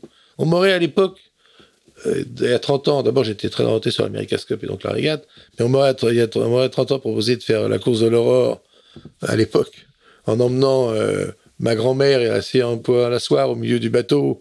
J'aurais fait certainement ça. Mais seul, non. seul, ça m'emmerdait. J'aurais bien aimé avoir quelqu'un qui parlait, à qui me plaindre et tout ça, tu vois. Et j'ai jamais été fasciné par ça.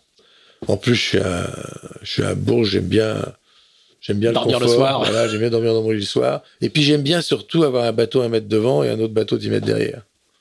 J'aime bien le, le, le, le corps à corps en- dans le- de la régate, quoi. C'est un sport différent, hein. Et j'ai respecté parce que j'ai jamais été emmerdé et, et voilà. Et justement, c'était, euh, t'as- jamais été, euh, t'as jamais eu envie de, de t'impliquer dans l'organisation de, Non, ces courses-là? T'as jamais demandé? Moi, j'avais demandé, pourquoi pas. Mais euh, je suis peut-être pas crédible non plus parce que j'en ai pas fait et je sais pas en faire.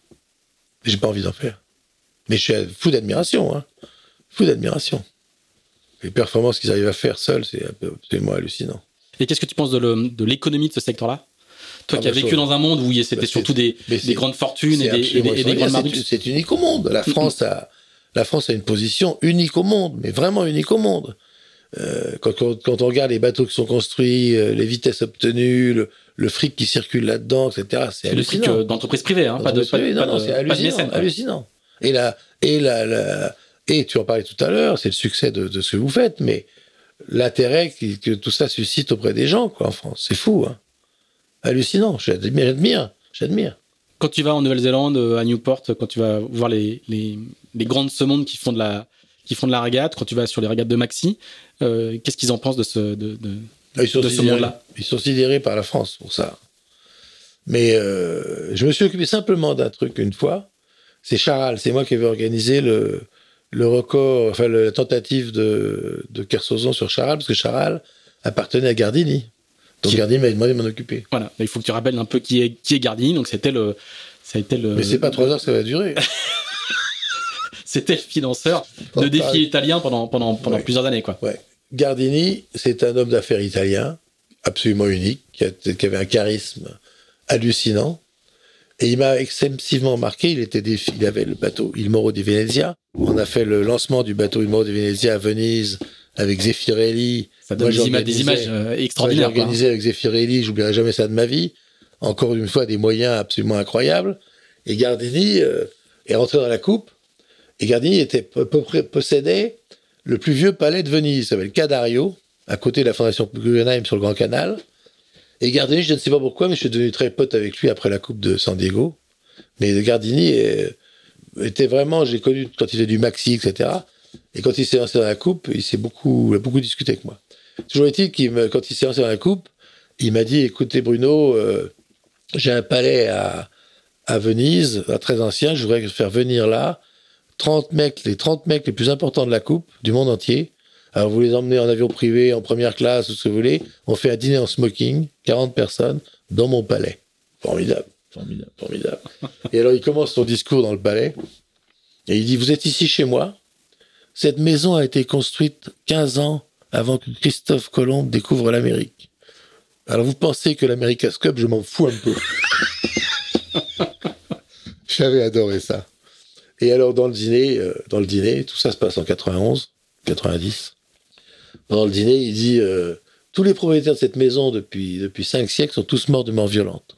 il raconte quelques morts de, de, propriétaires antérieurs. Il dit la, la, la famille à qui j'ai acheté la maison, eh bien, la propriétaire de la maison, on l'a retrouvée flottant dans le canal morte. On ne sait pas vraiment ni pourquoi. Mais moi, ça m'arrivera pas. Un an après, il se tire une balle dans la tête. Gardini en question. Et en fait, Gardini s'est lancé dans la coupe. Moi, je suis sûr de ça. Parce que il a été pris dans cette histoire de corruption politique en Italie dans les années 90, manipulate, manipulate, où en fait les, les entrepreneurs, les, gens riches, finançaient des, des, des, politiques. Alors bizarrement, il y a des, des, des, les gens qui ont financé ils sont morts, comme Casano Gardini, les gens qui ont reçu l'argent, il n'y a jamais eu un qui a été emmerdé par personne. Et Gardini, à mon avis, s'est lancé dans la Coupe América parce que petit à petit, la justice commençait vraiment à, à se rapprocher de lui. Et il a dû se dire que s'il gagnait l'America's Cup, il serait intouchable. Parce que faut savoir que l'Amérique en Italie, c'est absolument, euh, tout le monde rêve de ça. Les tontons qui sont partis là-bas au début du hmm. siècle. Enfin, il y a un lien entre l'Amérique et l'Italie qui est étonnant.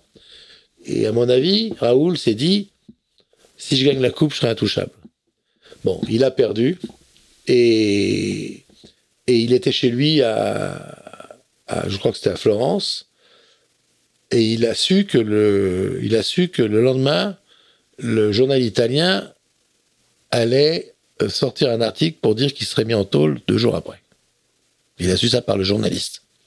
Et là, il a vu la fin. Il aurait pu prendre son avion privé, partir aux Bahamas, aux Bermudes, n'importe mmh. où, pendant 15 jours, et puis revenir. Il serait. Mais là, cette espèce de héros de tragédie grecque, de l'idée de mettre la maillette, parce qu'en Italie, il n'y a pas de première classe comme en France t'es en tôle, t'as la maliette, t'as la, la marinière rayée, le bonnet, et tout le monde pareil. Donc l'idée pour lui de, mettre, de faire ça, c'était insoutenable, il s'est tiré une balle dans la tête. Et alors, Juste après avoir perdu la coupe Oui, pas longtemps après. C'est juillet 92. Juillet 92. Et 27 juillet 92. Et, et là, le 26 juillet 92, avant qu'il se suicide, il a appelé Kersozon, il m'a appelé moi, on s'en est rendu compte après. Et il me parle pendant 10 minutes en disant j'ai adoré. Donc il était propriétaire de Charal, hein enfin, la, holding de Gardini avait. Et donc euh, euh, Gardini m'appelle. On était très très potes parce qu'en fait quand il a été comme ça poursuivi par la presse surtout par la justice, il habitait à Paris au Ritz, place Vendôme. Et donc euh, moi il avait son bureau place Vendôme et moi je l'ai aidé pour Charal, j'ai aidé pour des tas de trucs et on était devenus assez copains. Et, donc il a, découvert qu'il allait, être euh, mis en tôle et donc il s'est suicidé. Et donc la veille, la veille, il m'a appelé en disant, euh, en parlant de choses et d'autres, euh, une conversation très très bizarre qui a duré dix minutes. J'ai adoré Bruno partir au large avec toi, revenir, machin, les Vuitton, tout ça. Enfin, il a, il a, il a raconté des choses complètement démentes. Et j'ai raccroché et j'ai dit à Mélanie, mais qu'est-ce qu'il a? Il est complètement fou, il est déjà fou, euh, Raoul. Et le lendemain, il se tire une balle dans la tête. Et en fait, la veille, il a comme ça parlé à plein de gens qu'il aimait bien. Et on a découvert ça tous au, à l'enterrement à, à, à Ravenne, qui est un endroit magnifique sur la côte adriatique, célèbre pour les mosaïques. Et le, il adorait l'America's Cup, Raoul, et il avait organisé dans l'église, qui était bondée, parce qu'on l'appelait le contadino, le paysan. Il était très très apprécié de toute cette région de Bergame. Il avait des, milliers de gens qui l'adoraient. Et donc, le, la messe à la, dans l'église de Bergame, il avait, il avait prévu de mettre un banc pour l'America's Cup. Ah oui. Un banc. L'église était bondée comme ça, les gens étaient comme ça, puis il y avait un banc magnifique avec des gardes tout autour, l'America's Cup. Et moi, j'étais tout seul sur le banc. Il y avait Kersozon qui était là aussi. Et je raconte ça parce que c'est une histoire qui m'a énormément marqué. À l'italienne, à la fin de la messe, ils sortent le cercueil, et là, il y avait tellement de monde sur l'esplanade, sur la place de l'église, mais énorme place de l'église, il y avait des milliers de monde, que le, corbillard ne peut pas venir chercher le cercueil ah dans l'église. Alors là, moment à la félinite, c'est moment de, flottement total, les mecs en tokiwoki, machin, qui s'engueulent et tout. Et au bout d'un quart d'heure, les paysans qui sont là sur la place en ont marre, ils attrapent le cercueil, et ils passent le cercueil sur les têtes comme ça, ah oui. les bras comme ça pour faire 300 mètres pour aller jusqu'au corbillard, en applaudissant comme des fous, Raoul, Raoul, en applaudissant. On a l'impression que Raoul, il est assis dans le cercueil à faire C'est des cheveux dressés sur la tête. C'était inoubliable, inoubliable. Voilà. Incroyable. Voilà, il m'a beaucoup marqué ce gars-là. Et, de, Et alors, attends, une dernière anecdote. Bien sûr. J'ai côtoyé énormément de gens importants. C'est un, des grands atouts de, ma vie. Enfin, un atout. En tout cas, ça m'a beaucoup marqué. Et Raoul Gardini était le seul que j'ai connu comme ça. Il faisait une réunion avec 20 personnes. Hein. Tous les patrons qui font des réunions, ils c'est ci, c'est ça, je fais ci, je fais ça. Lui faisait une réunion avec 20 personnes, très élégant. Et puis il faisait le tour des gens de la réunion en disant qu'est-ce que t'en penses, toi, etc. Il fait semblant d'écouter, il pose des questions. Il passe une demi-heure comme ça à parler à tout le monde, alors que la décision est bien entendu prise. Hein. Et puis au bout d'une demi-heure, il dit merci beaucoup messieurs, voilà, on va faire ça. Et c'est le seul mec que j'ai connu de ce niveau-là qui, qui, fait, qui faisait ça, et c'est absolument, absolument extraordinaire. Quoi. Sans gérer le temps, tu vois, en laissant de la pression. Alors chacun, du coup, a l'impression qu'il a participé à la décision, alors qu'en fait, pas du tout. tout était bien prévu d'avance. en plus, j'ai jamais connu quelqu'un comme ça, et ça m'a énormément marqué aussi de tous les, les, les personnages que tu as croisés. Tu m'as fait une petite liste quand euh, tu m'as envoyé un petit mémo euh, pour préparer le, euh, cet épisode. De, de, tous les gens que tu as croisés, c'est celui qui t'a le plus impressionné? Mais Bic et, Bic et Gardini. Bic et Gardini? Et Owen Jones, peut-être. Mais différents. C'est des histoires différentes. C'est des histoires différentes, hein. Mais Agnelli aussi. Agnelli, il, il m'appelait de. c'est pas le patron de Fiat. Le patron de Fiat, il m'appelait de Turin. À l'époque, j'étais à Antibes pour la baie du Four. J'étais assez copain avec lui parce qu'il m'avait fait naviguer sur bateau. Et alors, euh, Agnelli, il m'appelait de Turin. Il dit Il fait beau? J'ai dit Oui, il fait beau. Et à 5 heures du soir, il arrive en hélicoptère. On allait naviguer deux heures au large. Il revenait, il repartait en hélicoptère à Turin. Passionné de bateau, quoi, comme, on, comme il y en a tant d'ailleurs. Mais les mecs de ce niveau-là, ils partaient tous, ils paquaient tout à 5 heures du soir. Il allait faire deux heures de bateau à Antibes. On a, on a, beaucoup parlé à un moment d'un bateau, euh, euh, d'un bateau Fiat pour la Volvo il y a quelques années. Ah oui. Avec, euh, avec son, son petit-fils. Petit de, de, de, de, mémoire. Hein. Oui.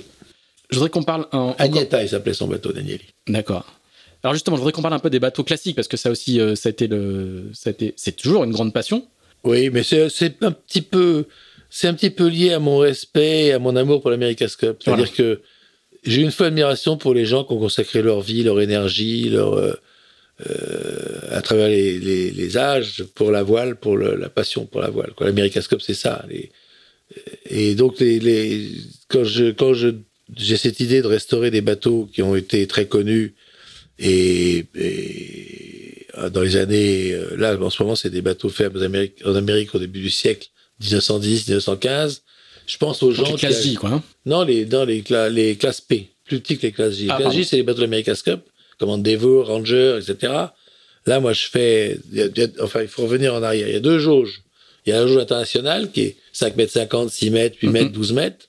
Et puis il y a la jauge universelle créée par, euh, par Réchoff, qui est, sont des lettres. Ouais. Classe J, c'est les 12 mètres de, des bateaux de l'America's Cup, il y a d'autres 40 mètres. Endeavour, Ranger, etc. Shamrock. Et puis, tu as, donc, ça c'est les classes J, mais il y a P plus petit, classe Q encore plus petit, classe R encore plus petit, mais c'est un peu comme, des, comme les, la classe de jeu internationale. Sauf que ça mène à des bateaux plus rapides, surtout dans le petit temps, quoi. C'est-à-dire que euh, à, l'époque, euh, au début du siècle dernier, les bateaux européens étaient obligés de naviguer en mer d'Irlande. Euh, les Five, tout ça, c'était des bateaux qui étaient costauds, quoi. Qui étaient...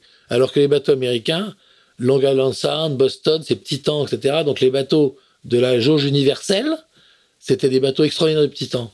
Et en fait, maintenant que les régates se coursent uniquement dans le petit temps, plus jamais dans la brise, pour des questions de, dont on peut parler, notamment l'histoire de l'RL, on en parlera un jour, bah j'espère eh bien, ça a conduit à des bateaux, euh, les classes P, classe, classe J, Q, R, etc., des bateaux très rapides en petit temps. Et c'est passionnant. Et moi, ce que j'aime dans cette histoire, c'est de penser aux gens qui ont fait ces bateaux à l'époque, qui ont, on retrouve dans le bateau, quand on le voit, la passion des constructeurs, mais aussi des propriétaires de l'époque. Moi, j'aime bien cette histoire-là. Et donc, je, je me suis lancé là-dedans. Il y a un chantier qui travaille que pour moi euh, dans le Maine, John Anderson, un minuscule chantier, il a restauré déjà huit bateaux pour moi, pas pour moi, parce que je trouve des clients qui achètent le bateau et moi je suis la construction, la mise au point, etc. Ah, tu fais chef de projet, quoi. Voilà, je fais chef de projet pour, j'ai fait pour jour de fête, pour euh, Olympian, euh, Chips, Corinthian, euh, euh, Aloha, enfin plein, quoi. Ça m'amuse beaucoup. Et tu continues à faire ça? Bah là, en ce moment, j'en ai à vendre, mais il n'y a plus trop d'intérêt. Je sais pas ce qui se passe dans les bateaux classiques, j'ai une idée, mais ça, ça m'inquiète un peu. Maintenant que Panerai s'est retiré, que des bateaux ont été vendus euh, pour rien, notamment Marikita, Mariska, euh, Moonbeam, dont certains sont à Brest, ont été vendus pour rien. Du coup, ça a totalement euh, déstabilisé le. ce Panerai, c'est un horloger italien, c'est ça, hein, qui, était, un grand sponsor de, voilà. circuit classique en Méditerranée. Qui, qui, apportait quelque chose, quoi. Et maintenant, il n'y a plus ça. Il y a eu des ventes de bateaux quasiment à la casse, donc du coup, maintenant, c'est pas facile de, de, de, vendre des bateaux. Donc le marché est, est totalement désorganisé, quoi. Moi, je crois, oui. En plus, la jauge est merdique. Euh, la FIT, là, le, le, la jauge des bateaux classiques est bizarre, donc euh, euh, on ne sait pas comment viennent les résultats finalement. Donc, c'est pas c'est pas en pleine forme. C'est un, un, monde très organisé ou ouais, assez organisé, mais peut, peut-être pas par des gens assez dynamiques ou des gens qui qui euh, acceptent de suivre ce qui se passe ailleurs, notamment l'IRC, ça marche très bien. Pourquoi pas prendre une jour GRC Enfin, ils ont c'est un peu c'est un peu une, une usine à gaz, on dit. T'as beaucoup, t'as continué à naviguer pendant toutes ces années-là. On n'a pas beaucoup ouais. parlé, on a beaucoup parlé de business et d'organisation, mais t'as as toujours continué à naviguer. Ah oui, je fais chariot de, de J80 aux États-Unis où on était, on est 20 ans de plus en moyenne que le plus vieux des autres équipages. Et, et vous faites 15e, je crois. Hein, on fait 10e sur 95. 10e. Voilà, c'est ça. Et tu navigues toujours avec la même bande de copains depuis, depuis, depuis oui. toujours. Ah oui, les coyotes. Ça, ça, voilà, exactement. On a les coyotes. Raconte-nous un petit peu d'où vient cette. Euh... Bah, C'est-à-dire que euh, on a fait, pour, on a fait l'Admiral's Cup en, ensemble. Et on a donc acheté un bateau. Euh, alors justement, il y a Julien, il y a Rome, bah, Jean-François Benz, le gendre de Racamier. Il y avait euh, Patrice Roinette, qui était président de l'UNCL. Il y a mon pote de toujours, que j'ai toujours tous les jours au téléphone depuis 60 ans, tous les jours au téléphone depuis 60 ans, qui est Gilles Fournier, qui est le patron des chantiers du Havre, qui avait fait ses, ses paquebots à voile, vous savez, vous vous souvenez, les paquebots à voile, Club Méditerranée, etc. Alors, on est 4 ou 5, 6, et on a toujours payé le bateau euh, à 5. Les bateaux, les bateaux. Et donc, c'était un yacht en copropriété, donc j'ai eu l'idée d'appeler le bateau Coyote. D'accord. Yacht en copropriété. Tout à fait. Alors, on en a eu Coyote. plein de toutes sortes. Il y a eu Lazy Coyote, un bateau qu'on avait aux Antilles, qu'on louait. Il y a, il y a, il y a eu Lady Coyote, parce que c'était le bateau de ma femme. Enfin, on a eu plein de bateaux comme ça qu'on appelait Coyote. Le dernier en date, s'appelant Nigel Irons. C'est un bateau moteur qui ressemble un peu à un lobster boat, des, qui s'appelle un range boat, qu'on a appelé Cool Coyote. Voilà. Et as continué à, tu continues encore à régater aujourd'hui? Oui, quand je peux, oui. Genre, genre euh, Tour des Longmoines. non, non, mais je régate. J'ai gagné à Saint-Tropez, euh, sur l'un des pays, là, j'ai gagné la, la, la, régate des centenaires. Non, non, je continue à régater. Une... Et d'ailleurs, entre parenthèses, la voile, c'est un sport absolument unique. C'est le seul sport si on peut dire que c'est un sport, hein, parce que c'est plutôt, euh, faut être, euh, c'est plutôt un espèce de jeu d'échecs. Euh, maintenant, en tout cas à mon niveau, quand je suis à la barre, c'est pas vraiment un sport, quoi. C'est, en tout cas, c'est un sport de roublard, c'est pas un sport euh, de, de jogger. no jogging. no jogging. Et donc je continue à navigater, oui, oui, dès que je peux, quoi. Euh, j'ai une, une, petite question. Là, j'ai sur Pintiab souvent le bateau de Gilles qui a gagné le championnat du Rohr, etc., qui est un des meilleurs bateaux euh, en Manche. Euh, J'ai une petite question euh, subsidiaire pour toi, pour revenir, euh, revenir sur la coupe. Comment comment t'expliques le, la, la, le, le, fait que la France n'ait jamais réussi à, ah bah ça, à, des... à, percer dans la coupe Alors, fais-nous la, ah moi, la checklist qui fait que j'ai une théorie qui rejoint ce que tu fais. J'ai une théorie d'ailleurs qui rejoint ce que tu fais avec les, les, la course au large. C'est qu'en fait les Français sont sont individualistes, râleurs, et ils sont très très bons quand ils sont seuls sur un bateau, voire deux. Mais moi, je me souviens quand on faisait l'America's Cup, euh, on disait toujours euh, on fout 12 Anglais sur un bateau, on a un équipage.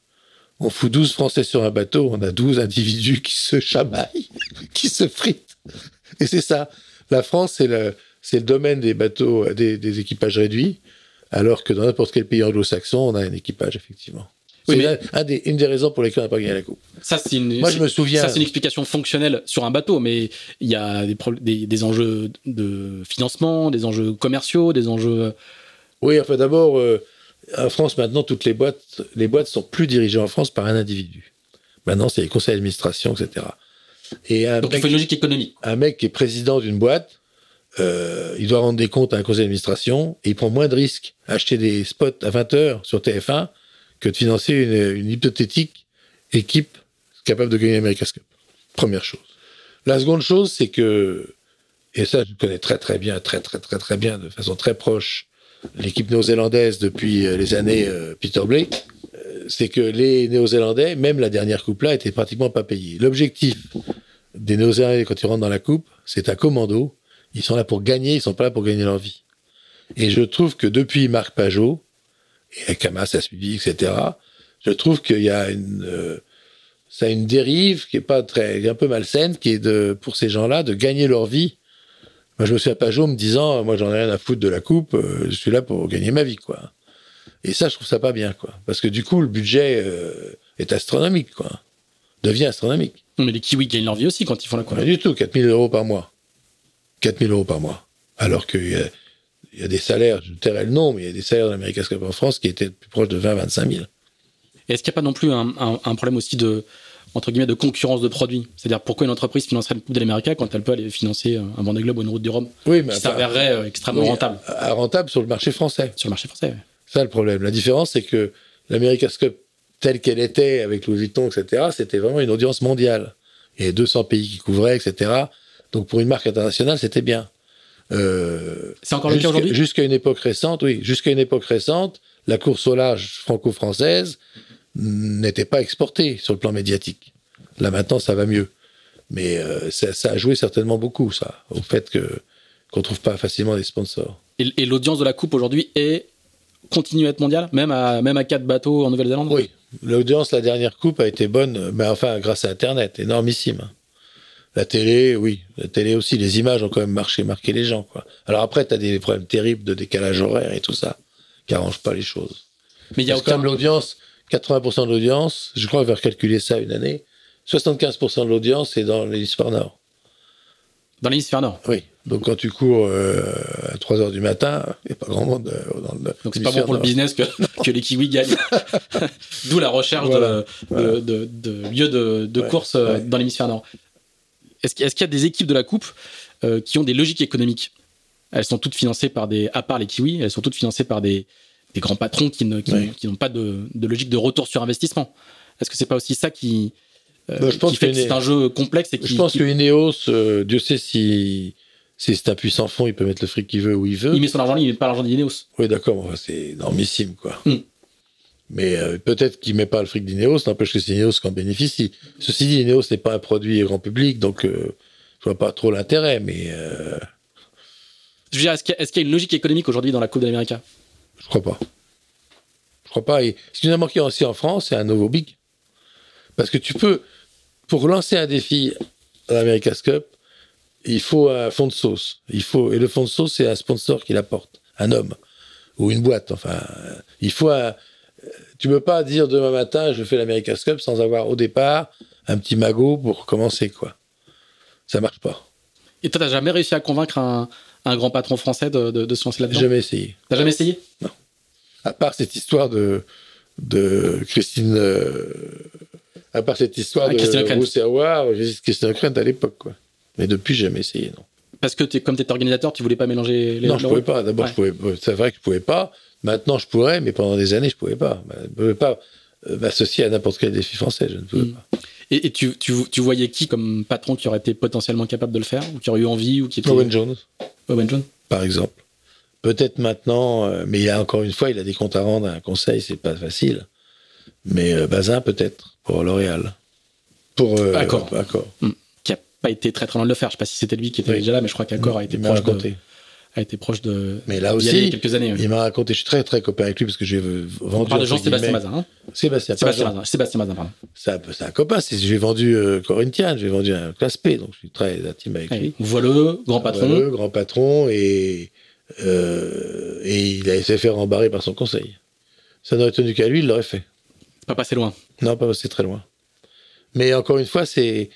Tu vois, les, c'est plus ni l'époque, ni le pays, des Agnelli, des Bic, des gens, allez hop, je fous, je fous euh, 10 millions là-dedans, euh, 50 millions d'euros, euh, comme, euh, comme le mec d'Ineos, quoi. Ça n'existe plus en France. Mm. T'as pas un mec qui peut faire ça.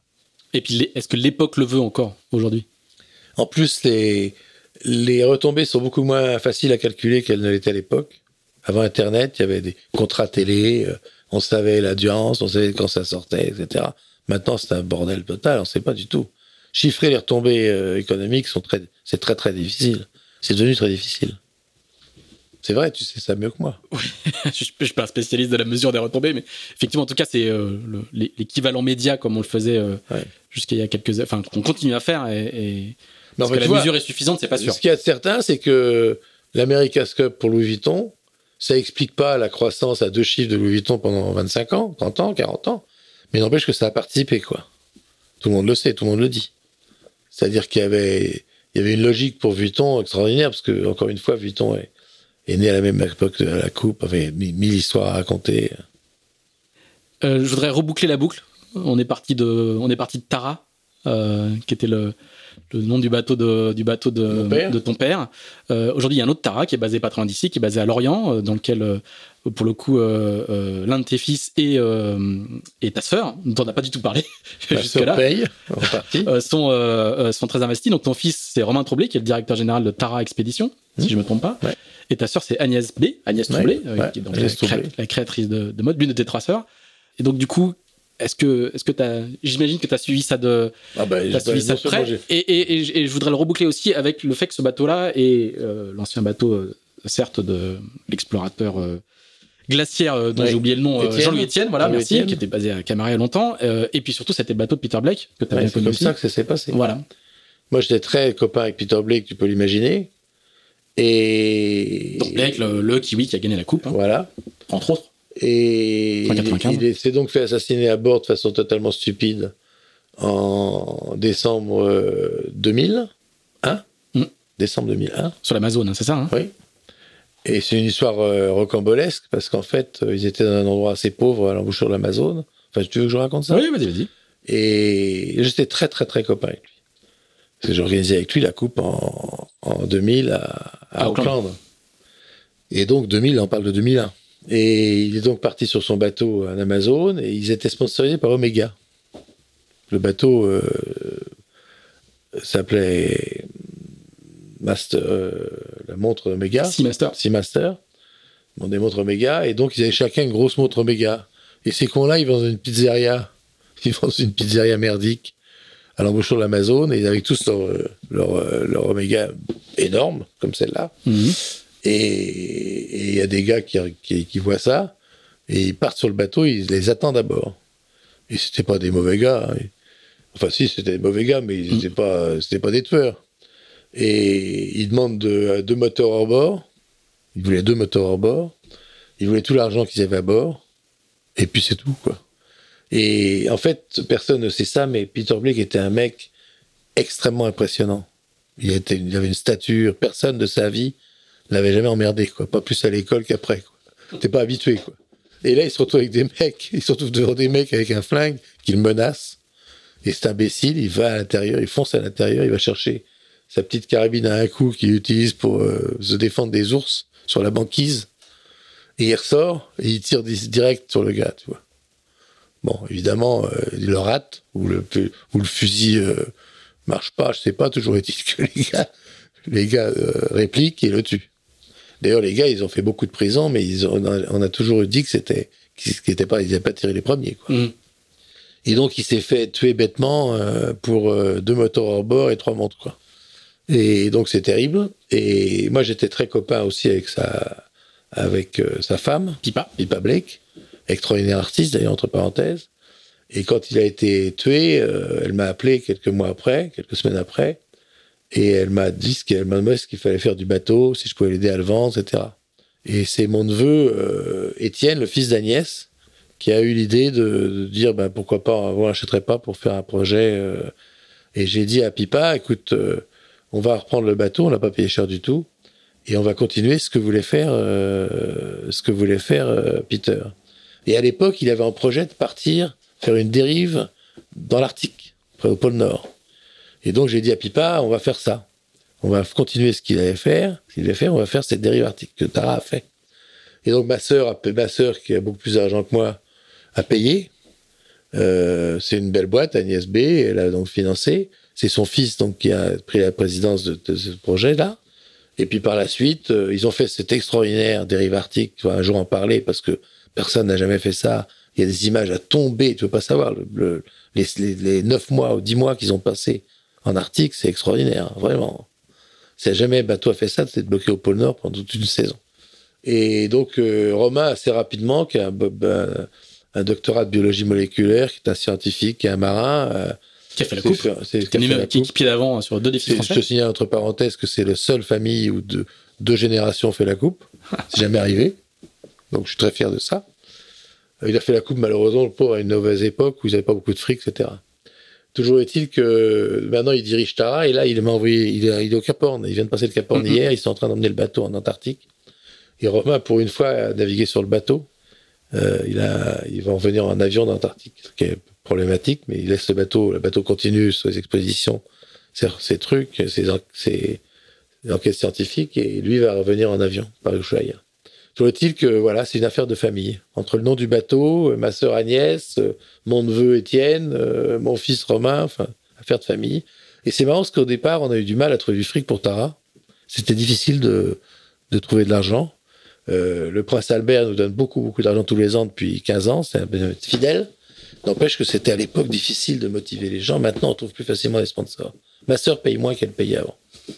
Mais c'est un gros projet, hein, c'est 3 millions de budget par an. Oui, ben, on, a très beau bâtiment à Lorient et Magnifique. Type chef, tes voisins, le voisin immédiat, on est collé, ah on, est, on est collé à eux. Magnifique, hein. Ouais, un restaurant sympa d'ailleurs. Exactement. On, on, va, on va régulièrement.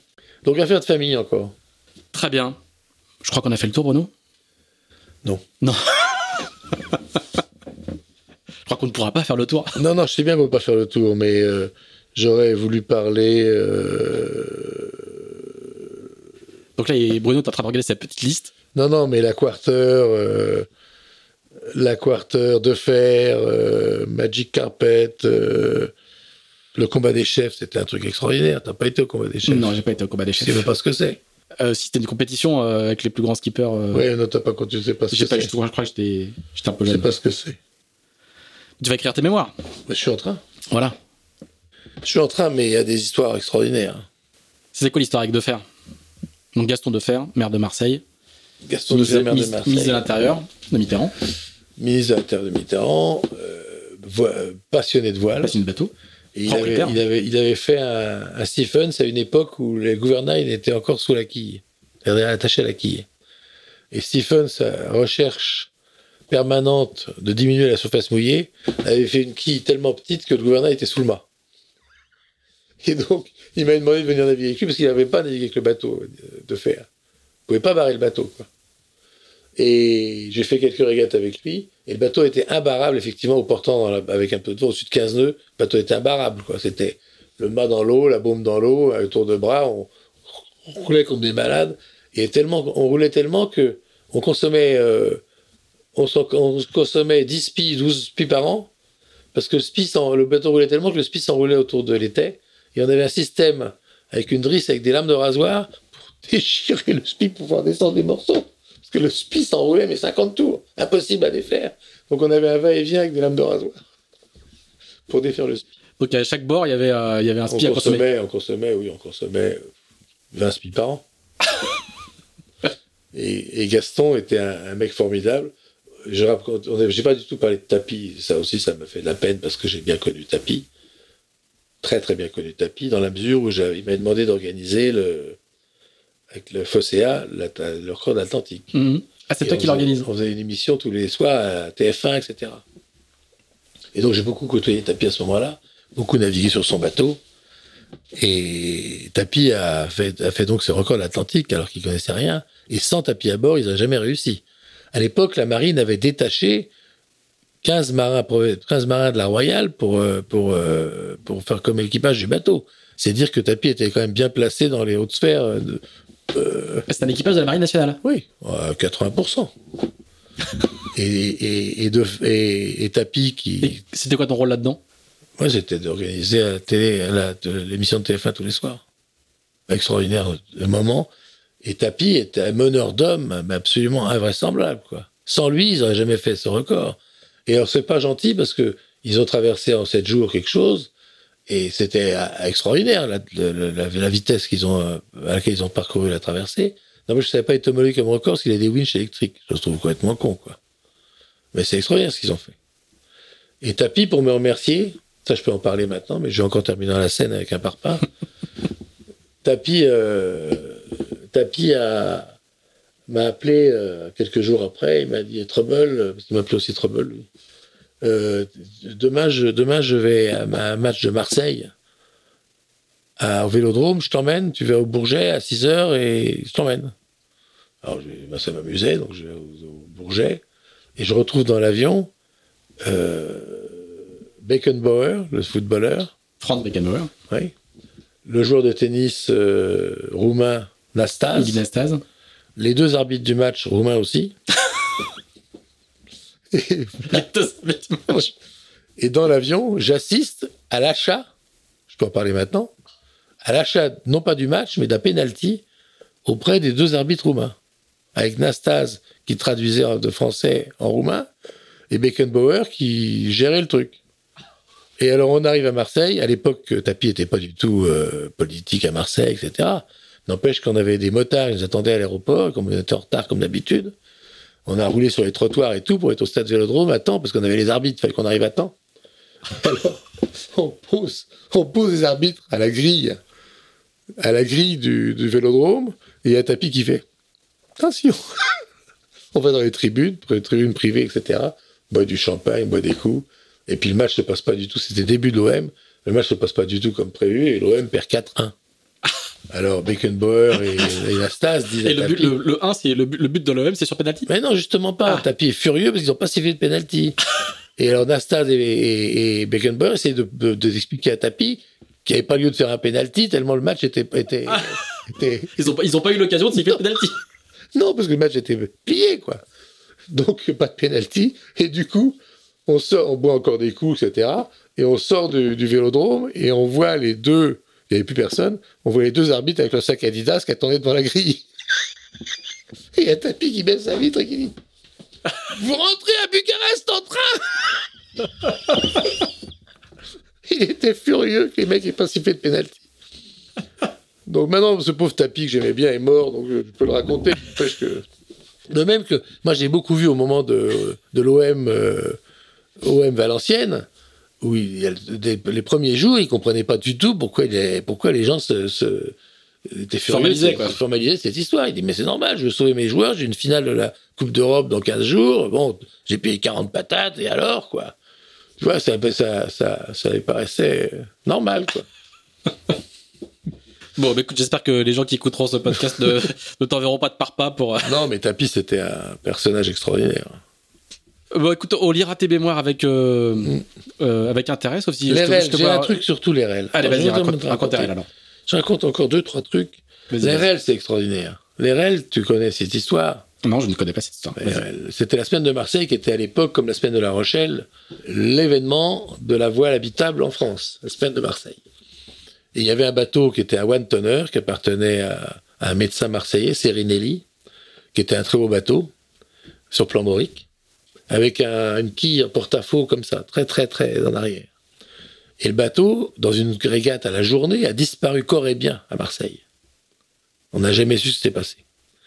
Et alors, ce qu'il y a d'histoire extraordinaire, c'est que moi, je venais courir, là, sur un Dufour, et il y avait un vent d'enfer, un temps d'enfer, et il y a un mec qui me hèle sur le ponton près de la nautique, parce que j'étais le dernier à quitter le port.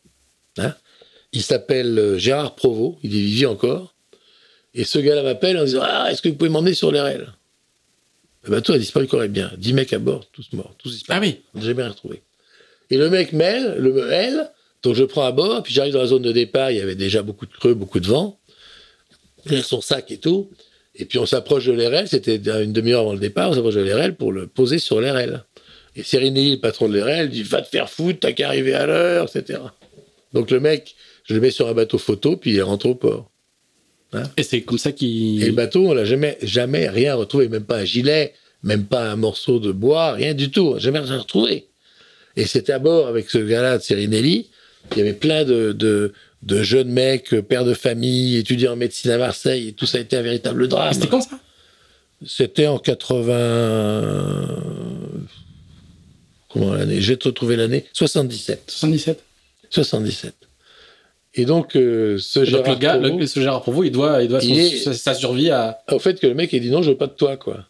à ils ont rien retrouvé, ils ont rien retrouvé. Et à l'époque, Defer était, était ministre de l'Intérieur. Et Ah, il en 77, il n'était pas ministre de l'Intérieur encore. ou alors il était T'es maire de Marseille, mais- toujours est-il qu'il avait des appuis et il a il fallait absolument que que l'assurance se déclenchait etc et tant qu'on trouve pas de corps euh, pas déclenché et donc il a à un moment donné euh, six mois après on a trouvé un corps en Corse on a dit que c'était un équipier et du coup euh, il a l'assurance a marché mais ça a été un- ça a été une histoire énorme l'RL parce que par exemple euh, on s'est rendu compte qu'il n'avait pas son, son canot de survie à bord de l'RL euh, il y avait dans, dans le vestiaire de la, de la nautique, il y avait sur la case de Sérénélie, le canot de survie était en haut du Ah oui. placard. Donc je l'ai retiré le canot de survie avec Félix Aubry de la Noé. On a retiré le canot de survie le, le lendemain pour pas qu'on puisse dire qu'il n'avait pas le canot de survie. Il y a des mecs qui ont dénoncé, on est au tribunal, on peut pas Ah oui. C'est une histoire qui m'a énormément marqué aussi. Et cette disparition, elle, c'était un parcours au Ah, large ou, euh, vu, ou oui, c'est- non, c'était autour de Marseille, c'était un rade. Moi, j'ai vu le bateau, j'ai vu le bateau à 6 heures du soir quand la nuit tombait, il naviguait pas loin de nous. Et du coup, il y avait, il y avait une manche de nuit ou euh, Non, non, mais c'était une course. On a donné le départ tard parce qu'ils avaient pensé que le, bateau- le vent allait baisser et tout ça. Donc c'est sur le, le- le bateau a disparu sur le parcours quoi. Oui, à, à 5 milles de la côte. On n'a jamais rien retrouvé, tu m'entends? C'est une histoire rocambolesque. Et ça a foutu en l'air euh, la régate dans le Midi pendant longtemps. Quoi. D'autant plus que les, les, les organisateurs ont été poursuivis parce qu'ils avaient un, il y avait un, il y avait un avis de coup de vent, etc. Et en bas du bulletin météo qui était affiché à Nautique, renforcement le soir, rafale à 60 nœuds, et ils ont coupé ça, tu vois. Ah Parce qu'ils voulaient absolument faire la régate. Donc ils ont été poursuivis, les mecs. Mais c'est une histoire. De l'histoire. c'est- Je suis étonné que tu ne sois pas au courant. Non, c'est- je, je connaissais c'est pas. une grande histoire de, la voile en France. Faut que tu regardes ça. Ah oui, mais on m'a regardé. ouais. Et d'ailleurs, ça serait. Moi, j'ai pas recontacté le gars, Gérard Provost, mais il a fait un article récemment dans une revue, euh, dans un journal marseillais. D'accord. Ça serait intéressant de le Ah, retrouver. on va regarder. Ouais. R-O-V-A-U-X. Voilà. Très bien. La Quarter, t'en as pas parlé, qu'on a gagné quand même la. Quarter sur un bateau de de Faux. En 81. Ouais. Le combat des chefs. Alors ça, c'est encore une histoire. Allez, vas-y, raconte le combat des chefs. Bon, j'ai eu cette idée de, de réunir des chefs, entre guillemets, c'est des chefs d'entreprise, des, des mecs des médias, des... L'idée étant de... Cette époque, c'était, j'étais copain avec la mère Annette Roux, avec Annette Roux, et j'ai eu cette idée pour promouvoir ces bateaux. Et elle m'avait prêté une flotte de bateaux, de 12 bateaux. Et on a eu l'idée de faire le combat des chefs, c'est-à-dire de mettre un mec très connu dans le milieu des affaires, au milieu du sport, au milieu des médias, et de les mettre sur un bateau avec un équipage, avec un équipage euh, qui était formé d'un champion de voile. Il y avait Tabarly, il y avait, il y avait Pajot, il y avait tous, il y avait Poupon, il y avait tout le monde. Et puis de deux journalistes et deux copains à lui, du chef. Et alors ce qu'on ne sait pas, c'est que les chefs, en fait, même s'ils savent pas faire du bateau, prendre la barre, euh, c'est naturel.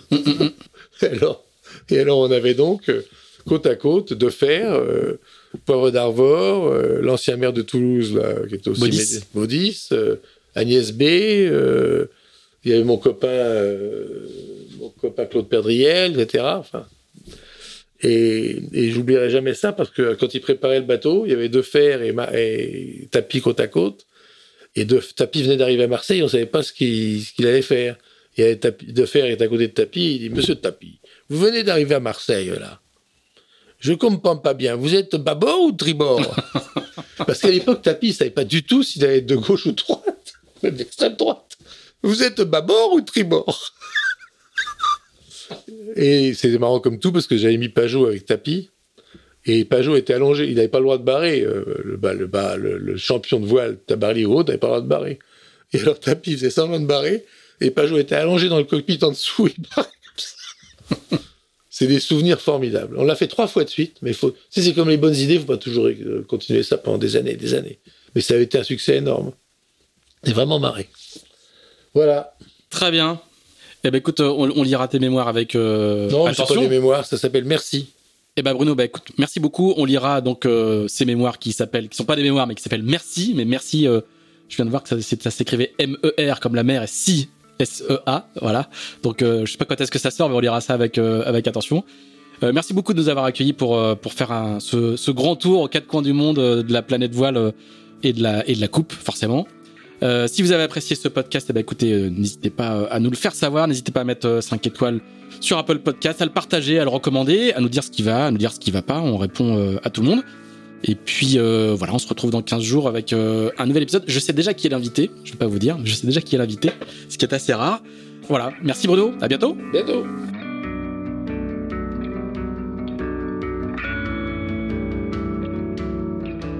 Merci d'avoir écouté ce nouvel épisode d'Into the Wind produit par Tip Shaft. Si vous l'avez apprécié, n'hésitez pas à le partager, n'hésitez pas non plus à nous dire ce que vous en pensez, en bien ou en mal. On se retrouve dans 15 jours pour un nouvel Into the Wind. À bientôt!